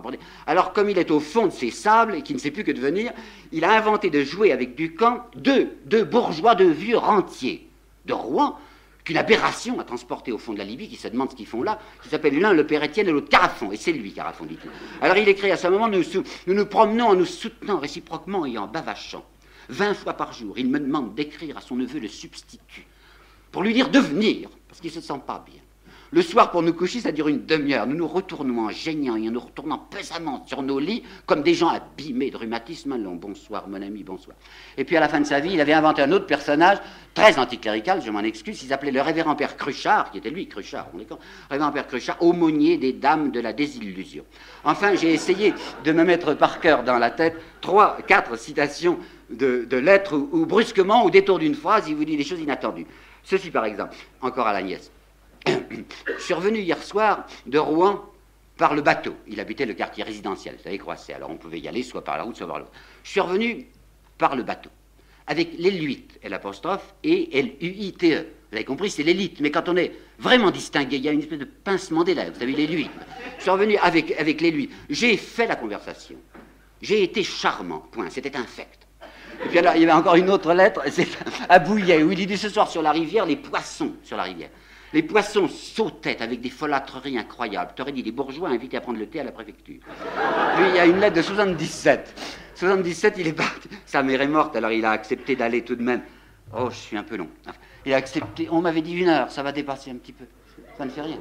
Bon, alors, il est allé, il est allé en Suisse. Son médecin lui avait dit que ça lui ferait du bien. Il est allé au Rigui. Tout le monde allait au Rigui à ce moment-là. Vous vous rappelez, euh, Tartarin sur les Alpes. il est au Rigui. Il s'ennuie il s'ennuie à périr Riguier. C'est une lettre à, Tour, de 77. Il dit que ces gens du Riguier sont intolérables. Pas les Suisses, naturellement, mais les touristes. Vous comprenez, les touristes. Intolérables, dit-il. Alors, écrit-il à Tourguenieff, figurez-vous, figure-toi, lui dit-il, qu'hier, par humanité et besoin d'expansion, j'ai été tenté d'embrasser trois veaux que j'avais rencontrés dans un pâturage. Et enfin, il y a la lettre du chien que j'ai beaucoup aimé. Je m'ennuie tellement en chemin de fer, écrit-il, qu'au bout d'un quart d'heure, je hurle d'ennui en bâillant. Les gens du compartiment voisin croient que c'est un chien oublié, pas du tout. C'est M. Flaubert qui soupire. Eh bien, il s'assombrit peu à peu. À partir de 70, ça ne va plus beaucoup. Cet homme ne, rit plus guère. D'abord parce que des deuils sont venus coup sur coup. Il y a sa mère qui est morte, il y a le cher Théophile Gauthier, il y a Georges Sand, il y a Duplan, il y a Laporte, enfin tout ça meurt ou l'abandonne. Et il ne va même plus à ces dîners d'hommes de lettres qu'on appelait les dîners magnis, dont les Goncourt nous parlent beaucoup, parce que, dit-il, on y a intercalé des binettes odieuses. Et j'entre de plus en plus, ça c'est une de ses créations que j'aime pas mal, dans un état d'insupportation à l'égard du monde. Il écrit à son neveu Bill aussi, avec mon joli petit tempérament nerveux, tout ce qui me touche me pénètre, voilà le vrai. Et allant un peu plus loin, dans une lettre de 1864, il dit à Georges Sand, j'ai perpétuellement comme une espèce de sanglot au fond de la gorge.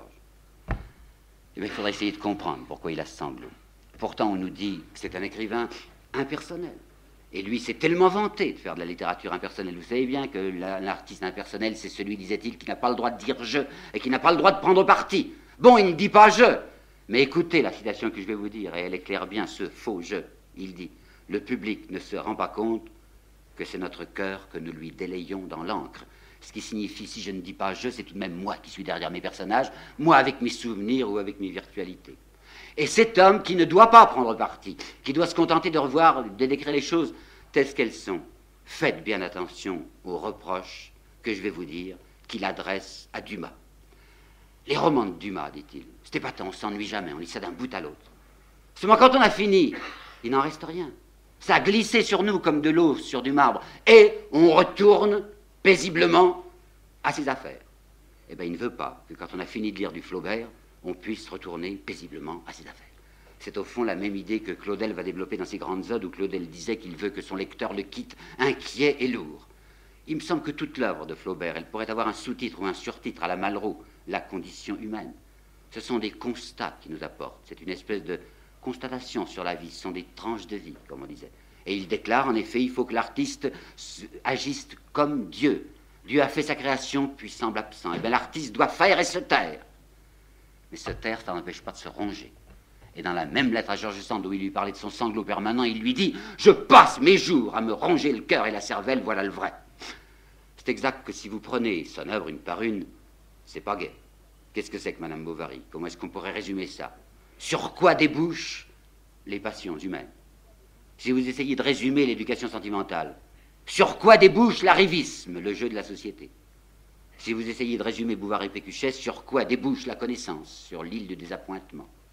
On nous dit même qu'il voulait terminer par une espèce de lugubre éclat de rire, que son dernier bouquin devait être ce Bouvard et Pécuchet, l'histoire des cloportes. C'est pas exact. Nous savons par sa correspondance d'une part et par le journal des Goncourt d'autre part qu'il avait déjà une autre idée en tête et que ce n'était pas un roman triste. Il voulait raconter une nouvelle.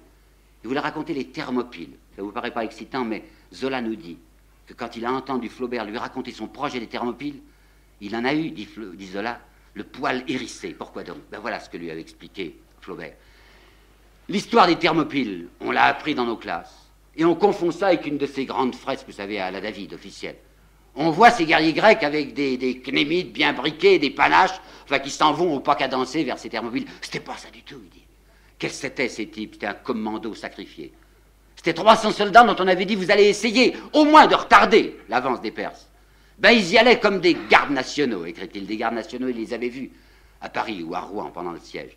C'était des troufions, dit-il, qui se racontaient des histoires obscènes, mais qui allaient à la mort, sachant qu'ils allaient à la mort. Ils étaient sublimes sans le savoir. Eh bien, c'est ça que je veux raconter.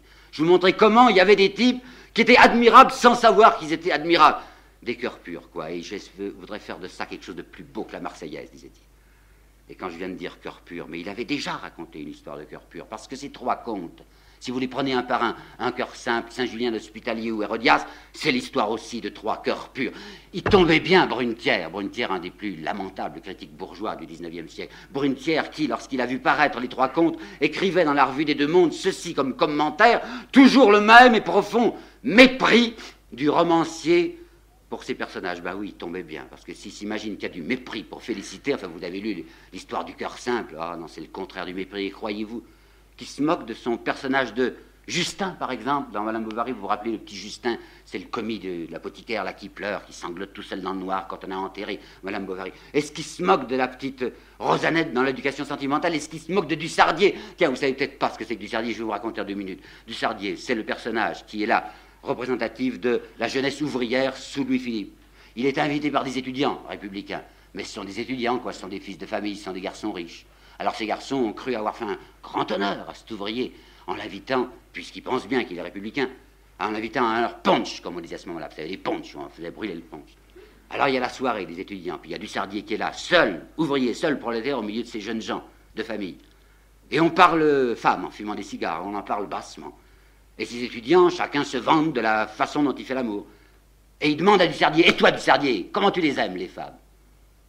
Et Flaubert dit, Dussardier hésita une seconde, puis se lança. Moi, répondit-il, je voudrais aimer la même toujours. Et cela fut dit de telle manière qu'il y eut un instant de silence.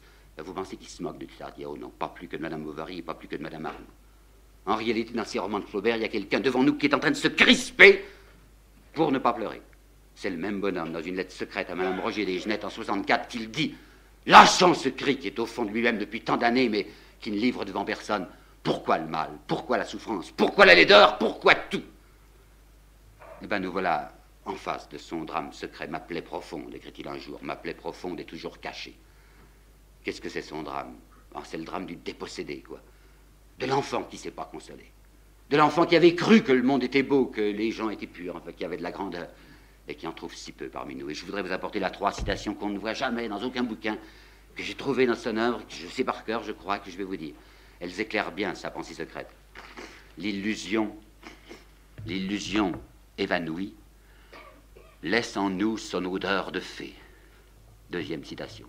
Pauvre âme, tu es le cœur gonflé, Tu as cette voix en nous qui parle et qui sanglote et qui prie. Troisième citation. J'ai en moi comme les débris de vingt mondes. Je suis vieux comme si j'avais marché des siècles, mais pourtant tout au fond de mon être, je sens quelque chose qui palpite et qui remue encore, quelque chose qui demande et qui appelle, comme une voix d'enfant. C'est pas un, négateur, Flaubert, voyez-vous. Ce qu'il dégoûte, au contraire, ce qui l'exaspère, c'est les péremptoires. Les péremptoires du oui et les péremptoires du non. Il ne supporte pas les curés. Parce que les curés, dit-il, ils ont une certaine syllabe tout le temps à la bouche. Dieu, Dieu, Dieu, une espèce d'éternuement qui leur est habituel, écrit-il. Mais il déteste aussi les péremptoires du non. Il déteste les positivistes. Il dit que chez Auguste Comte, il y a des Californies grotesques. Et si Voltaire l'intéresse, parce que la griffe du lion, comme il dit, est inscrite dans Candide, où on voit la créature errante sous un ciel de fer, les voltairiens, les cœurs, les voltairiens, c'est des gens, décrit-il, qui rient sur les grandes choses. Cette voix dont je parlais il y a un instant, cette voix qui demande et qui appelle, je sais ce qu'elle dit. Elle dit, si c'était vrai. Il y a des moments où il a l'impression que c'est peut-être vrai. Vous voyez, dans Novembre, qu'il écrit quand il a 21 ans, il dit qu'à certains moments, cet homme désespéré, il sent sourdre, c'est lui qui écrit ça, sourdre dans son cœur, comme des fontaines de miséricorde. Et rien n'est plus frappant que le détail que je vais vous raconter, puisque c'est dans une lettre à sa mère, ne la trompe pas, la pauvre vieille, quand il est arrivé en vue de Jérusalem. Il dit tout de même, Jérusalem, hein, c'est une date dans la vie quand on va voir Jérusalem. Alors je ne sais pas ce qui m'a pris, dit-il à sa mère, mais j'étais en tête de la caravane, j'ai enfoncé les éperons dans le ventre de mon cheval et je suis parti. Pour être tout seul quand je recevrai en plein visage et en plein cœur la vision de Jérusalem. Bon, puis se précipite, courant, quoi, galopant dans les rues de Jérusalem. Quelle déception. Comme tout ça est vide, comme tout ça est faux, comme tout ça ment. Alors, écœuré, il s'enferme dans sa chambre d'hôtel. Et là, il dit à sa mère, j'étais tellement triste que j'ai ouvert le petit bouquin que tu m'avais donné, les évangiles. Et je l'ai ouvert au sermon sur la montagne. Et je me suis mis, à ma grande stupéfaction, à lire ce sermon sur la montagne, avec un ravissement du cœur, me plongeant dans ce vieux gouffre du mot amour. Et cette fois, c'était plus un mot qui lui paraissait élastique. À ce moment-là, il se disait, mon Dieu, si c'était vrai. Mais non, c'est pas vrai parce que ceux qui savent lui ont expliqué que ce n'est pas vrai. Il y a chez lui une extraordinaire humilité. La parole que je vais vous dire maintenant, qui est dans une lettre, je voudrais qu'elle soit accompagnée chez lui d'un sourire. Il n'y en a pas. Il dit, en parlant de Renan, à propos de ses origines du christianisme, le gaillard connaît la matière. C'est un spécialiste, quoi. Puisque Renan a dit que ce n'était pas vrai, c'est sûrement pas vrai. Et dans une lettre à Athènes, le 24 décembre 1865, une lettre toute littéraire, il s'aperçoit, mettant la date, que c'est le 24 décembre. Alors il ajoute son post-scriptum, 24 décembre 65. Pensez qu'en ce moment même, il y a des gens qui vont à la messe de minuit. Est-ce drôle? Point d'exclamation. Oh non. C'est tellement peu drôle que 11 ans après, sans le dire surtout à M. Taine, en 76, il ira, lui aussi, à une messe de minuit, et il en reviendra bouleversé. C'est tellement peu drôle qu'à 79, lui qui va mourir en 80, il y a une femme de ménage de sa mère, qu'il aimait bien, la mère Tardif. Elle est morte. Et il écrit à sa nièce j'ai envie de faire dire une messe pour elle, sérieusement. Tellement peu drôle que ces trois histoires de cœur pur dont je vous parlais tout à l'heure, si vous vous apercevez bien de ce que c'est, mais c'est l'histoire de trois saints, Saint Jean-Baptiste, Saint Julien l'Hospitalier et Sainte Félicité la Servante, cette sainte qu'il a vue de ses yeux. C'est sa légende dorée à lui. Et alors nous voilà arrivés devant son livre clé, cette tentation de Saint Antoine sur laquelle je veux finir. La tentation de Saint Antoine, c'est le bouquin qu'il a porté toute sa vie. On pourrait dire que c'était son Faust à lui. Il l'a commencé quand il avait 25 ans et il va le publier six ans avant sa mort. Baudelaire, Baudelaire ne ressemble pas à M. Brunker, je vous assure. Baudelaire, lorsqu'il avait vu paraître des fragments de la tentation de Saint-Antoine dans l'artiste en décembre 57, avait dit Nous sommes en présence de la chambre secrète de cet esprit. Il y a là une voix souffrante, souterraine et révoltée. Il y a un filon ténébreux qui sert de guide dans ce capharnaüm pandémoniaque de la solitude. Voilà ce qu'il écrivait, Baudelaire.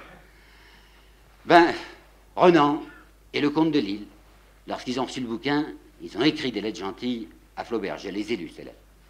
Et l'un comme l'autre remercie M. Flaubert d'avoir écrit un livre qui est le charnier des religions. C'est à croire qu'ils n'ont pas lu ou pas voulu voir la dernière page. Alors je vous résume. Vous rappelez bien ce que c'est que la tentation de Saint-Antoine. Saint-Antoine qui est dans son désert, quoi, la Thébaïde, et qui a été tenté par tous les démons. Sont passés là les dieux de l'Asie et du paganisme. Tous les hérésiarques sont passés devant lui. Et il n'a pas fléchi, il n'a pas tremblé. Mais voilà qu'à la fin arrivent les trois grands démons. L'assaut final. Le démon de la luxure, le démon de la connaissance, c'est le démon de la mort. Démon de la luxure, Saint Antoine sait qu'il suffit de lui dire non assez longtemps pour qu'enfin il lâche prise. Le démon de la connaissance, c'est autre chose, il est insidieux celui-là. Il finit par murmurer à l'oreille de Saint Antoine qui ne sait pas quoi répondre. Es-tu sûr de voir? Es-tu même sûr de vivre? Peut-être qu'il n'y a rien. Et enfin, il y a le démon de la mort qui lui dit Mais, Saint Antoine, mais Antoine, fais donc attention que tu as peur de la mort alors que c'est le plus grand bonheur, la mort.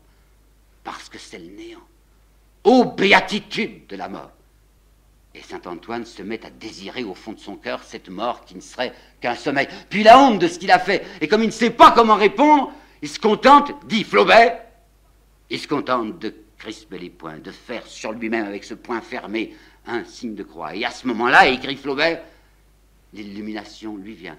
Ce désert qui était peuplé de fantômes redevient le désert monothéiste dont parlait Renan. Il est vide et il est pur. Et il regarde le soleil. Et il ouvre les yeux devant le soleil qui ne l'aveugle pas. Et au centre du disque solaire, c'est le mot de la fin de la tentation de Saint-Antoine, il aperçoit distinctement la face éblouissante de Jésus-Christ. C'est le dernier mot de la tentation de Saint-Antoine. Alors ce livre qui passe pour être le livre, le cadavre de toute foi, c'est pas vrai. C'est le livre de l'affirmation, le livre de la ténacité, c'est le cri farouche de l'espérance. Alors quand on a compris ça, le, vieux bonhomme tout seul dans son gueuloir, comme il grandit devant nous, comme il déploie toute sa taille. Voyez-vous, on nous dit que Dieu, ça, soit, ça serait, paraît-il, un triangle mystique qui s'appelle le vrai, le beau, le bien. Le vrai, il ne sait pas du tout ce que ça veut dire en métaphysique. Le bien, il ne sait pas du tout ce que ça veut dire en morale. Mais le beau, ça il sait. Le beau, il a attrapé ça. C'est sa connaissance à lui, c'est ce que ses mains tendues dans le noir ont happé. J'ai bien l'impression que ce bonhomme, dans sa solitude du pavillon de Croisset, il est en train de réaliser sous nos yeux ce, ce que Pascal met la créature humaine au défi de faire. Vous savez que Pascal dit que notre malheur vient de ne pas savoir rester seul dans une chambre. Il sera resté presque tout le temps, pendant 30 ans, seul dans sa chambre. Je mène une vie âpre et déserte, écrit-il, sans rien pour me soutenir qu'une espèce de rage permanente, la rage de, de faire bien, quoi, de faire beau. Sans femme, sans vie, je continue mon œuvre lente. Ce que je vais vous dire maintenant, c'est dix mois avant sa mort. Il écrit ça à la porte. À certains moments, il me semble que je suis saigné aux quatre membres et que je vais crever. Mais je rebondis et je, vais tout de même, voilà, sachant, sentant que je suis dans le vrai, que je suis dans le juste. Dans un de ses contes, celui qui s'appelle Saint Julien l'Hospitalier, j'ai l'impression, enfin je vais vous soumettre mon impression, que la fin, c'est encore autobiographique, et que sans avoir voulu le dire à personne, il nous laisse entendre tout de même qui est lui qui est en question. À la fin de Saint-Julien, vous savez peut-être, Saint-Julien, c'était un type qui avait autrefois riche et glorieux, qui était maintenant, s'était fait passeur, quoi, ayant renoncé à tout. Il est vieux, il est là au bord d'un, lac, d'un, fleuve sans nom dans un immense pays. C'est la nuit. En plus, il y a un orage. Il entend qu'on l'appelle de l'autre rive. S'il était là pour gagner sa vie, bah, il pourrait peut-être bien ne pas passer. Il est tellement vieux, tellement fatigué, puis il fait un si mauvais temps. Mais comme il est là comme un passeur volontaire qui ne se fait pas payer, du moment qu'on l'appelle de l'autre côté, il faut qu'il y aille. Alors Flaubert raconte qu'il a pris sa barque, qu'il a traversé, qu'il a trouvé de l'autre côté un type qui était un lépreux. Nous, nous avons lu la suite, nous savons que ce lépreux, puisque c'est une légende, va se transfigurer et que c'est Jésus-Christ, lui, il n'en sait rien, c'est un lépreux. Il le prend dans sa barque et il traverse. Alors voilà la citation que j'ai apprise par cœur. La grêle cinglait ses mains, la pluie coulait dans son dos, la violence de l'air l'étouffait mais comprenant qu'il s'agissait d'une chose considérable d'un ordre auquel il ne fallait absolument pas désobéir, continuait à ramer, s'arc-boutant sur ses rames, faisant ce qu'il avait promis de faire. Mais j'ai l'impression que quand il écrit ça, Flaubert, c'est à lui-même qu'il pense, parce que lui aussi, il est tout seul au bord de son fleuve. Lui aussi, il est en train de ramer sur son papier. Lui aussi, il croit qu'il doit faire jusqu'à ce qu'il en crève, ce qu'il a promis de faire. Sa nièce nous avait laissé une petite relation sur lui qui n'est pas très bonne, mais il y a un détail sur lequel je veux finir. Elle nous dit qu'assez souvent l'été, quand l'oncle en avait fini son travail, qu'il en avait la tête sonnante, il sortait sur la terrasse, une grande terrasse qu'il avait à Croisset. Puis il marchait là de long en large. Et personne n'aurait voulu l'aborder, aurait osé l'aborder, dit sa nièce. Même pas moi, ni mon mari, ni la vieille bonne.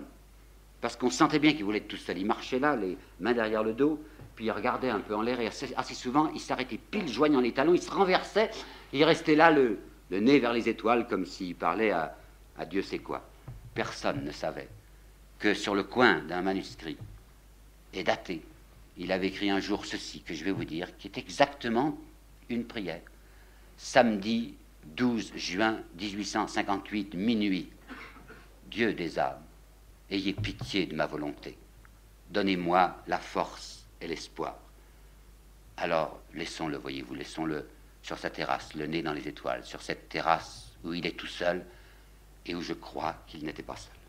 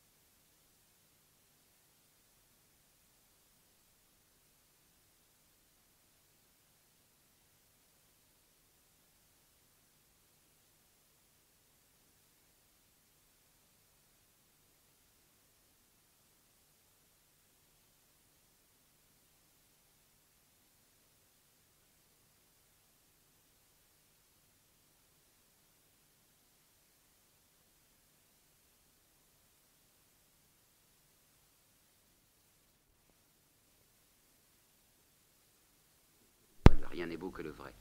Et il a pensé un moment, puis il ne le pensera plus à la fin de sa vie, que c'est dans le roman historique qui sera le plus appuyé sur la vérité. Là, il atteindra du réel, presque rien de reconstruit, mais tout sur des documents. Il est donc parti dans Salambo avec l'idée qu'il pourrait faire un roman historique où il serait absolument assujetti à une vérité contrôlée. Le romancier n'intervenant que pour une espèce de petite fiction, euh, comment dirais-je, arabesque sur un fond historique. Par conséquent, je répondrai que ce sujet a paru s'imposer à lui dans l'ordre de la vérité, entre parenthèses, historique. Mais que c'était au fond une erreur parce que sa vocation réelle, c'était de poser des problèmes humains et qu'aucun problème humain ne se posait en fait dans Salambo. Si vous essayez de trouver un sens à Salambo, vous n'y arrivez pas. Enfin, on ne voit pas ce que ça veut dire.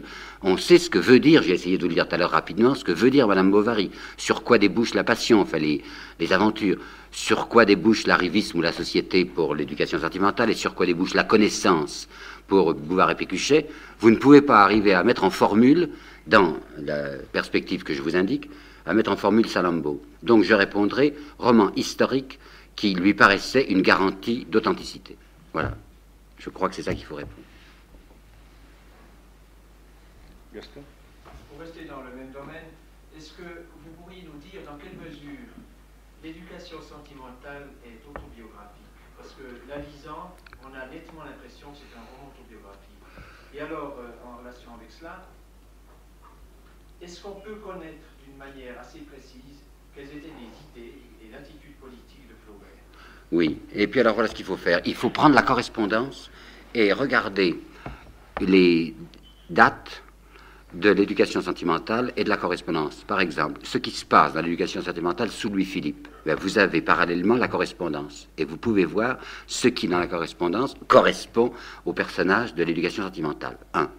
Deuxièmement, le personnage de Frédéric Moreau est, vous le savez sans doute, la, euh, ça, l'unification de deux personnages de la première éducation sentimentale.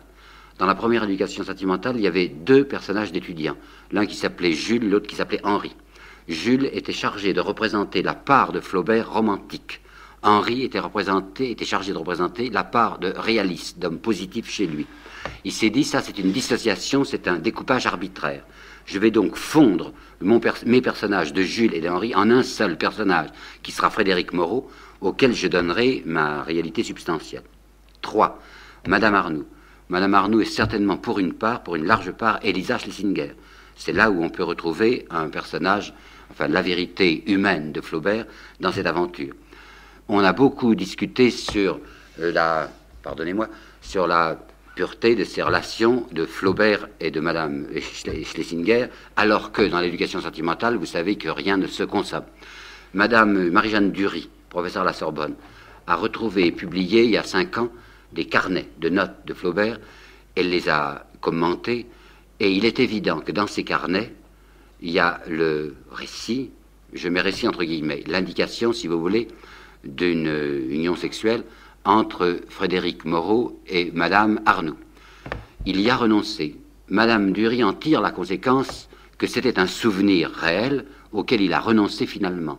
Je n'en sais rien, je discuterai, je dirai à Madame, euh, Madame Dury, c'est peut-être une hypothèse qu'il se propose pour son roman, ce ne veut pas dire du tout qu'il y ait eu réellement cette euh, nuit, une seule nuit d'amour entre eux, je n'en sais rien. Il n'y a qu'une seule certitude, c'est que la scène de l'avant-fin, vous savez comment se termine, peut-être que, enfin je vous rappelle ça, les deux scènes finales sont celles-ci, euh, vers la fin de leur vie, Frédéric Moreau et Madame Arnoux, qui a maintenant des cheveux blancs, se retrouvent et sont fort émus l'un devant l'autre. Puis la scène proprement finale, sur laquelle on fait des tas un, un gros contresens, que je vais vous expliquer aussi, les personnages masculins du livre se rassemblent, évoquent leur jeunesse, et voilà le contresens. Dans le texte, il y a ceci, ils évoquent le temps où ils étaient étudiants et où ils sont allés pour la première fois dans une maison close. Et ça se termine par, après tout, c'est ce que nous avons eu de meilleur. C'est le mot de la fin. Alors des quantités de gens ont dit c'est tout de même monstrueux et dégueulasse, enfin de penser qu'il termine ce beau roman en disant le plus beau souvenir de notre adolescence qu'on a eu de meilleur, c'est la première fois qu'on est allé au bordel. Eh bien attention, contresens carabiné, il n'y a qu'à lire le texte. Qu'est-ce qui s'est passé? Marie-Thérèse Moreau dit comme j'étais naïf à ce moment-là. Comme vous vous êtes moqué de moi. Vous vous rappelez qu'il y avait une fille qui s'appelait la Turque, qui tenait le bordel, je crois. Je me suis amené avec un bouquet de fleurs. Et puis j'ai rien osé faire. J'ai donné mon fleurs et je suis parti. Voilà ce que nous avons eu de meilleur. Le temps où j'étais tellement innocent, tellement naïf, qu'il me semblait que je devais offrir des fleurs à cette femme et que je n'ai même pas osé l'approcher. Par conséquent, il est faux, il est archi faux de dire que Flaubert dit rien n'est mieux que de faire l'amour avec une fille de bordel, alors que c'est justement le contraire, où il a dit rien n'est mieux que ce temps où je les respectais tellement, même ces femmes, que je n'osais pas les approcher.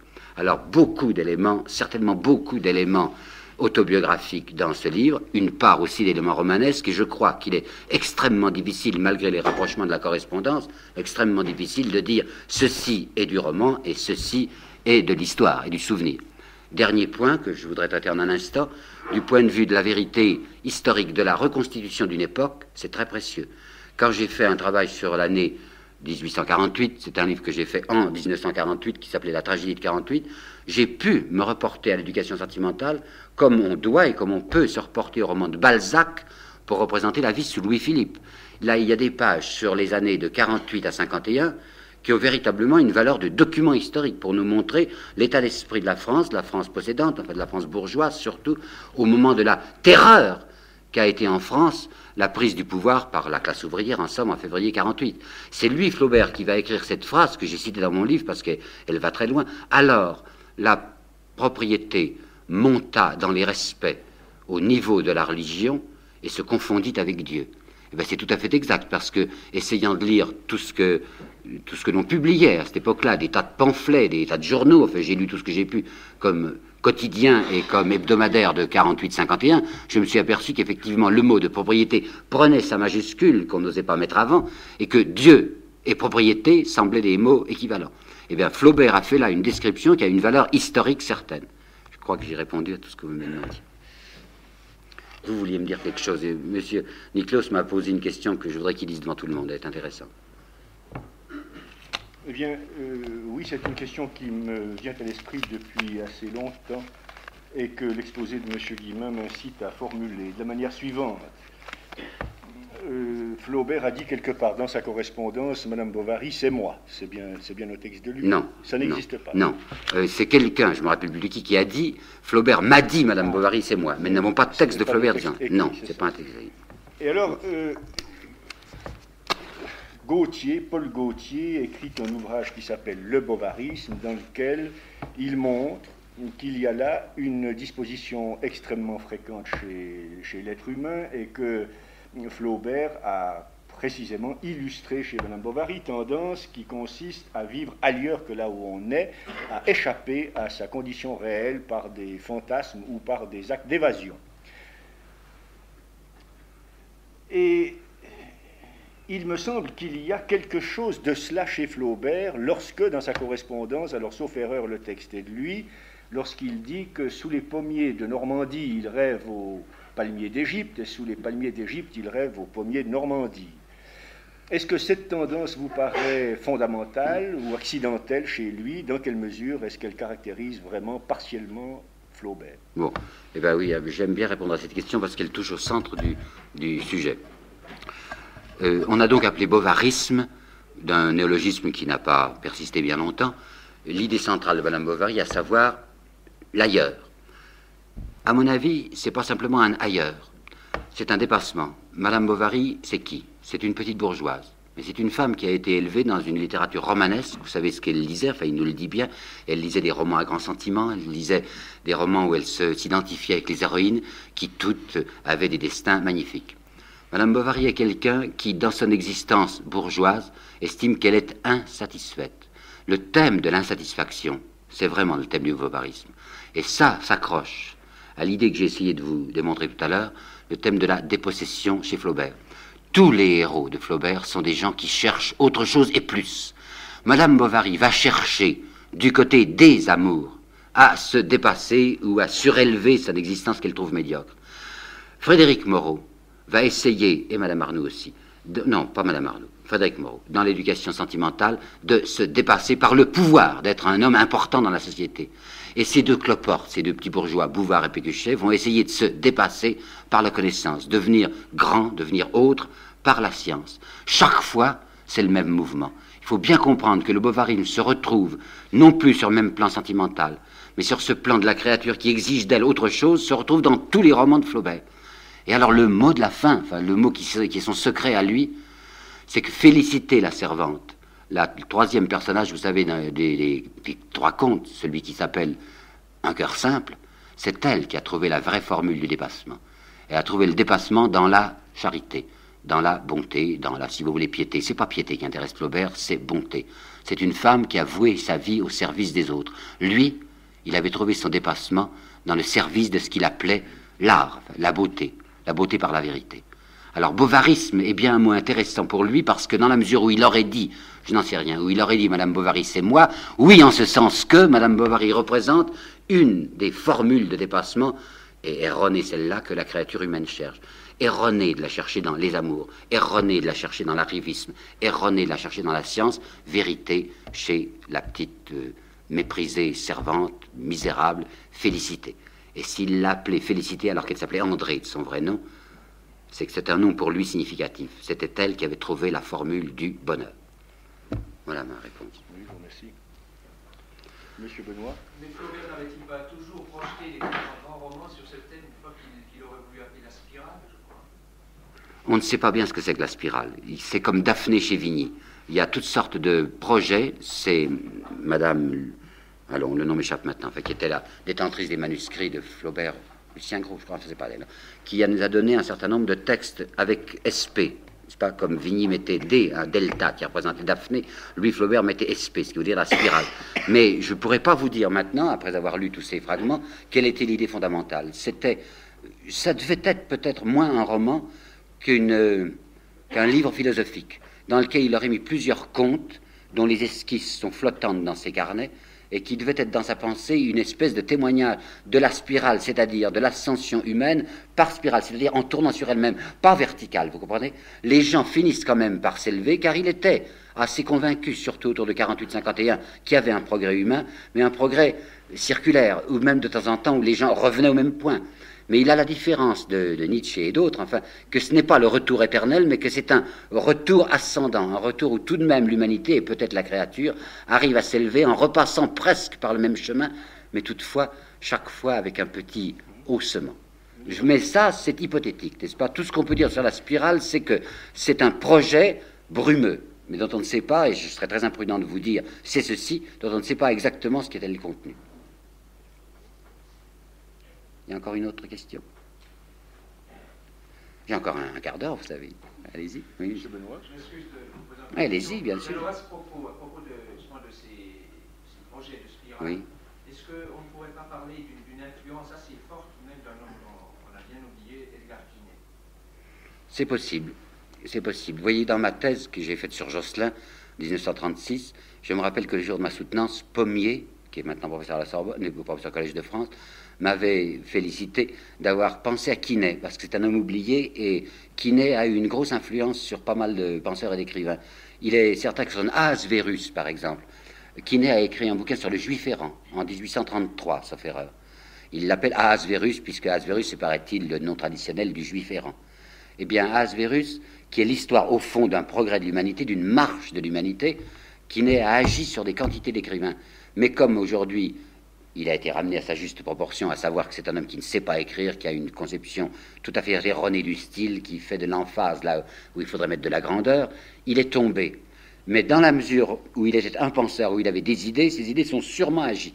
Maintenant, je n'ai pas fait d'études précises, je ne peux pas vous dire voilà l'influence euh, définie et, nette que Quinet peut avoir sur Flaubert, mais je jurerais que vous n'avez pas tort et que Quinet, on, le, on le néglige trop. Balanche et Quinet sont deux écrivains oubliés du début du XIXe siècle, qui n'a vécu jusqu'à la fin, mais en fait deux écrivains du XIXe dont on n'a pas encore étudié l'influence sur les autres. Je vous dirais que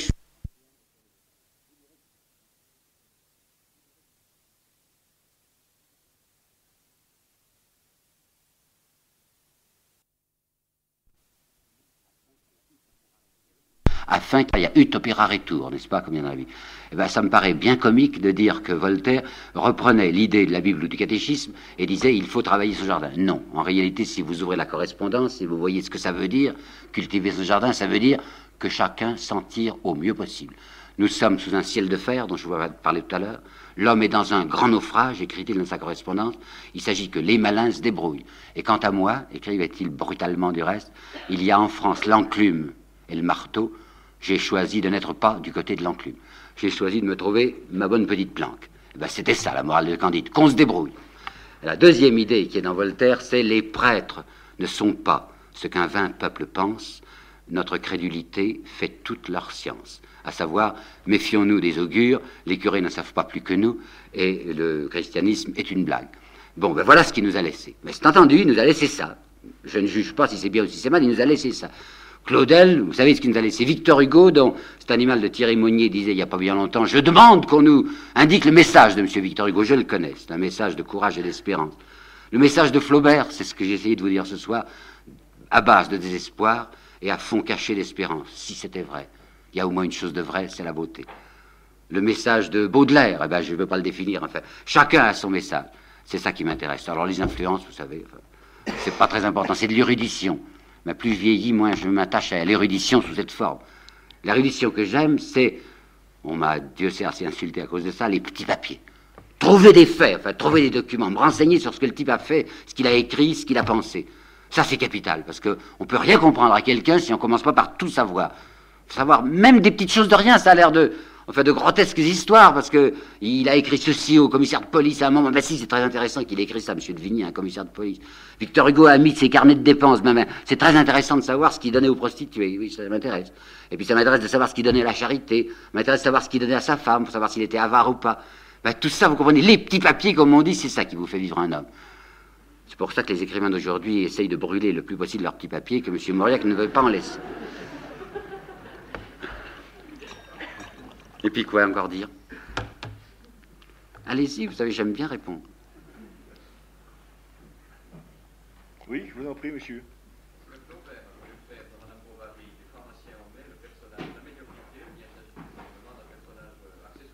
Oh non, oh non. Il y a deux personnages symboliques. Il y a Homais et Bournisien. Il ne veut pas prendre parti dans, la fameuse querelle catholique, enfin chrétien, non chrétien. Alors, il a représenté deux grotesques son curé bournisien, vous savez ce que c'est enfin, j'allais dire un mot grossier, c'est un imbécile, quoi. Et puis Homais, ben, c'est aussi un imbécile. Alors c'est la détestation qu'il portait, comme je vous l'ai dit tout à l'heure, sur les péremptoires. Homais, c'est le péremptoire du non. Et le curé, c'est le péremptoire du oui. Ben moi, je suis pas péremptoire, disait-il, je sais pas. Je vais dans une certaine direction où il me semble qu'il y a une lumière qui est du côté de la beauté, mais les curés, non, qui me cassent les pieds. Et puis alors les autres, enfin, ben, Californie de grotesque, comme il disait. Voilà. Il a, il a certainement une valeur de symbole, son personnage d'homme. Et puis Mais pour, euh, pour prolonger la question que posait M. Benoît tout à l'heure, et, la question qui vient d'être posée, est-ce qu'il n'est tout de même pas frappant que Baudelaire, dans son œuvre romanesque, Baudelaire, Flaubert. Euh, que Flaubert, pardon. Que Flaubert, dans, dans, dans, les héros de ses romans, ait été en quelque sorte obsédé, et c'est peut-être en ce sens-là que ces personnages, il les subit, par, le héros qui échoue. Qui échoue. Et, même par une certaine forme de la médiocrité. Il y a de la médiocrité chez Frédéric euh, Moreau, il y a de la médiocrité chez Madame Bovary. Il y en a alors, à, plus forte raison, encore chez Descloportes.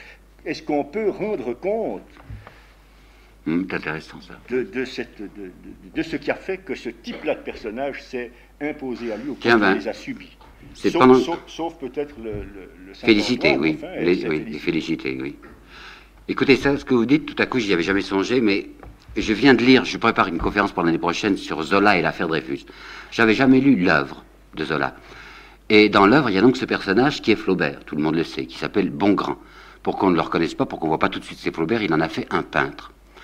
Eh bien, Zola, qui connaissait donc bien Flaubert, qui l'avait vu vivre, représente Bongrand comme un peintre qui est obsédé par le sentiment de l'échec.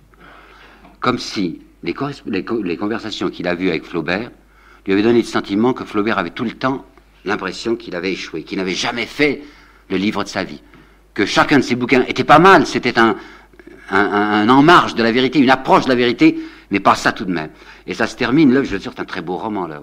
Ça se termine dans un cimetière à l'enterrement du personnage principal, qui était en fait Cézanne. Vous savez, le personnage du peintre qui s'appelle Lantier dans, dans l'œuvre, c'est Cézanne, qui n'était pas mort du tout, mais pour le roman, il le fait mourir.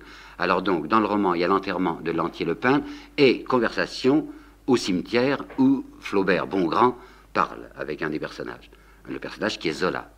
Eh bien, c'est là où on le voit, que le père Flaubert Bongrand, qui dit après tout, nous ratons tous. alors l'idée, l'idée du personnage de la médiocrité, qui, du personnage qui échoue, qui reparaît en effet, je ne l'avais pas remarqué dans toute son œuvre, c'est sa hantise. C'est l'idée que moi-même, Flaubert, je suis en train d'échouer. Et ça me revient encore maintenant, si Zola dit qu'à la fin de sa vie, Bongrand était en train de faire une toile qui était visiblement inférieure aux autres, et dont ses camarades n'osaient pas lui dire qu'elle était inférieure. Eh bien, sûrement que Bouvard et Pécuchet, c'est le plus raté de ses romans. D'ailleurs, il ne l'a pas achevé, c'est la mort qui l'a empêché. Mais enfin, même s'il l'avait achevé, il n'y avait plus que deux, deux chapitres à faire, c'est pas un bon roman. Alors, il sentait probablement, vous savez, comme il avait coupé son roman, puisqu'il avait au milieu écrit le candidat, loupé, et puis les trois contes. C'est à l'intérieur de Bouvard. Il a commencé Bouvard et Pécuchet en 71 et il le termine, il le termine pas, enfin la mort le, coupe en 80. Il s'obstinait à faire ce roman, sentant que ça n'allait pas, sentant qu'il était raté. Eh ben, l'idée de l'artiste qui, qui, manque son affaire, c'est probablement une idée qui le hantait et que M. Nicklaus m'a suggéré. Je ne l'avais pas vu, mais rapproché de Zola, c'est ça. C'est la peur qu'il a d'être pas à la hauteur de sa tâche. En somme, je crois, moi, mon idée, hein, c'est qu'il avait deux fois touché le but. Il a réussi quelque chose de parfait avec Madame Bovary, littérairement parfait, et il a réussi avec ses trois contes. Et le reste est imparfait. Salambo, à mon sens, c'est raté. Bouvard est assommant. Et l'éducation sentimentale, qui est un très beau livre, qui est très profond, qui, est plein de choses, n'est pas bien construit. Enfin, ça n'est pas, bouclé comme Madame Bovary. Bovary, ça fait, un rond parfait. L'éducation sentimentale, c'est plus flottant, c'est mal construit. Mais il pas eu, il a eu le sentiment qu'il avait approché de la vérité avec Madame Bovary, mais il était encore insatisfait. Certainement, en tout cas, certainement, oui, il y a une hantise de l'échec chez lui. Et puis peut-être que le candidat, ça lui avait tout de même tapé sur la tête, vous comprenez, il avait cru qu'il allait réussir son affaire, puis un four énorme. Évidemment, il était en train de quitter sa vraie voie, il faisait quelque chose à quoi il n'était pas adapté. Mais enfin, c'est jamais agréable pour quelqu'un de, de, louper, il avait loupé à fond. Voilà. Encore quelque chose? Monsieur le docteur Châtelain Ne pensez-vous pas que cette obsession la perfection du style euh, ne va pas être rapprochée de sa névrose d'échec pour faire des choses par, par le moment Au moins réussir le style, alors. Hein c'est ça que vous voulez dire Exactement, et pas s'empêcher de penser non plus à Gide, qui avait peut-être les mêmes raisons, inconscientes chez Gide, inconscientes chez Flaubert, d'être obsédé par la perfection du style. Je ne peux pas bien vous répondre. Hein? Pardon? Mais il y, a, il y a une homosexualité chez Flaubert euh, volontaire et calculée un certain temps quand il était adolescent pour voir ce que c'est. Mais il n'y avait pas de goût chez lui. Alors que chez Gide, c'était fondamental. Enfin, c'était une chose qui était, à mon avis, comment dirais-je, physiologique chez Gide. Tandis que chez Flaubert, ça avait été entièrement cérébral. C'était une tentative qu'il avait faite, mais qui n'a pas poussé du tout. Oui, évidemment, ça c'est discret, physiologie, n'en sait rien, vous comprenez. Mais enfin, euh, tout ce que je peux affirmer, c'est que chez Gide, ça s'est développé et même affirmé au cours de toute sa vie, tandis que chez Flaubert, je ne sais pas si c'était refoulé, en tout cas, ça n'a pas duré au-delà de sa vingtième année. Il y a une lettre qui a été publiée en 54. D'ailleurs, je suis furieux quand c'est l'édition de 54 parce que c'est Pommier qui l'a faite et il met des blancs tout le temps des blancs de pudeur. Vous comprenez quand même, c'est comme c'est idiot. On nous publie une correspondance et tout le temps on nous coupe les phrases en mettant des points de suspension parce que c'est, c'est pas convenable. On s'en fout. Enfin, il s'agit, il s'agit de voir, vous comprenez Mais oui, c'est exaspérant, ça, vous comprenez Il y a des tas de lettres coupées. Eh bien, il y en a une où il n'a pas osé couper, il, a, il avait inventé un palmarès. Rigolo, n'est-ce pas Enfin, affreux. Un palmarès du lycée de Rouen où il était. Et il disait premier prix de sodomie, Gustave Flaubert. Puis après, ben oui, on coupe. Ça aurait été bien adressé. Bon, alors maintenant, venons-en à la question du style. Je voudrais vous dire quelque chose là qui m'intéresse en effet, parce que c'est Flaubert, c'est Claudel qui m'en a parlé. Claudel, il admirait pas mal Flaubert, il savait par cœur quand il était gamin, enfin quand il était adolescent, euh, des grands morceaux de la tentation de Saint-Antoine. Il m'a raconté que quand il avait 19-20 ans et qu'il se baladait dans la forêt de la Tournelle, près de Villeneuve, il se récitait tout seul, quand il était en plein dans la forêt, des textes de la tentation de Saint-Antoine. Il m'a dit ensuite, de 42, puis je l'ai revu en 47, puis en 49, puis en 52, il m'a dit, mon admiration ancienne pour Flaubert a beaucoup décru parce que, à mesure que j'ai possédé mieux mon instrument, il veut dire son style, et effectivement, c'est un des plus, à mon avis, c'est un plus grand styliste que la France ait eu, Claudel. Je me suis aperçu, dit-il, que jamais ce Flaubert, qui se battait tellement avec sa phrase, jamais il n'est arrivé à trouver la phrase parfaite, je veux dire la musique complète. C'est comme si, disait-il, c'est comme si ce bonhomme avait tout le temps sur le bout de la langue un air qui va, qui va retrouver. Il dit, je le tiens, puis il ne le tient pas. Il aurait eu jusqu'au bout de sa vie l'air sur le bout de la langue, mais il ne l'a jamais chanté. Voilà l'idée qu'avait eue Claudel. Et ma foi, c'est assez vrai. Si vous lisez tout fort, sans le gueuloir, si vous murmurez simplement, des phrases de Flaubert, c'est rare que la phrase vous satisfasse pleinement du point de vue de la cadence et des rapports de timbre. Les phrases de Rimbaud, les phrases de Baudelaire en prose, et les phrases de Claudel sont des phrases extraordinaires comme sonorité et cadence. Il y a ce, nombre intérieur, ce rythme, qui est la marque du grand artiste. Chez Flaubert, c'est pas tout à fait ça. C'est trop calculé, c'est trop concerté son style. C'est beaucoup plus instinctif chez un Rimbaud et chez un, et chez un Claudel. Euh, Cocteau, dans Le Grand Écart, je crois, dit que, Claudel, que Flaubert, styliste, lui fait penser à un type qui sait admirablement le maniement du fusil, qui vise à la perfection mais qui rate la cible. Tandis que dit-il, et là je suis plus d'accord, Balzac est un type qui ne sait pas viser, qui prend son fusil n'importe comment, puis qui met dans le mille. Eh ben, vous comprenez, les deux fois, l'idée est la même. L'idée du fusil ou l'idée de la musique, c'est de même quelqu'un qui n'a pas le discernement parfait, qui est sur le bord, qui, qui connaît son métier, mais à qui il manque quelque chose pour atteindre la perfection stylistique ou musicale totale. Voilà. On coupe? Je suis un peu claqué. Oui. Bon, merci.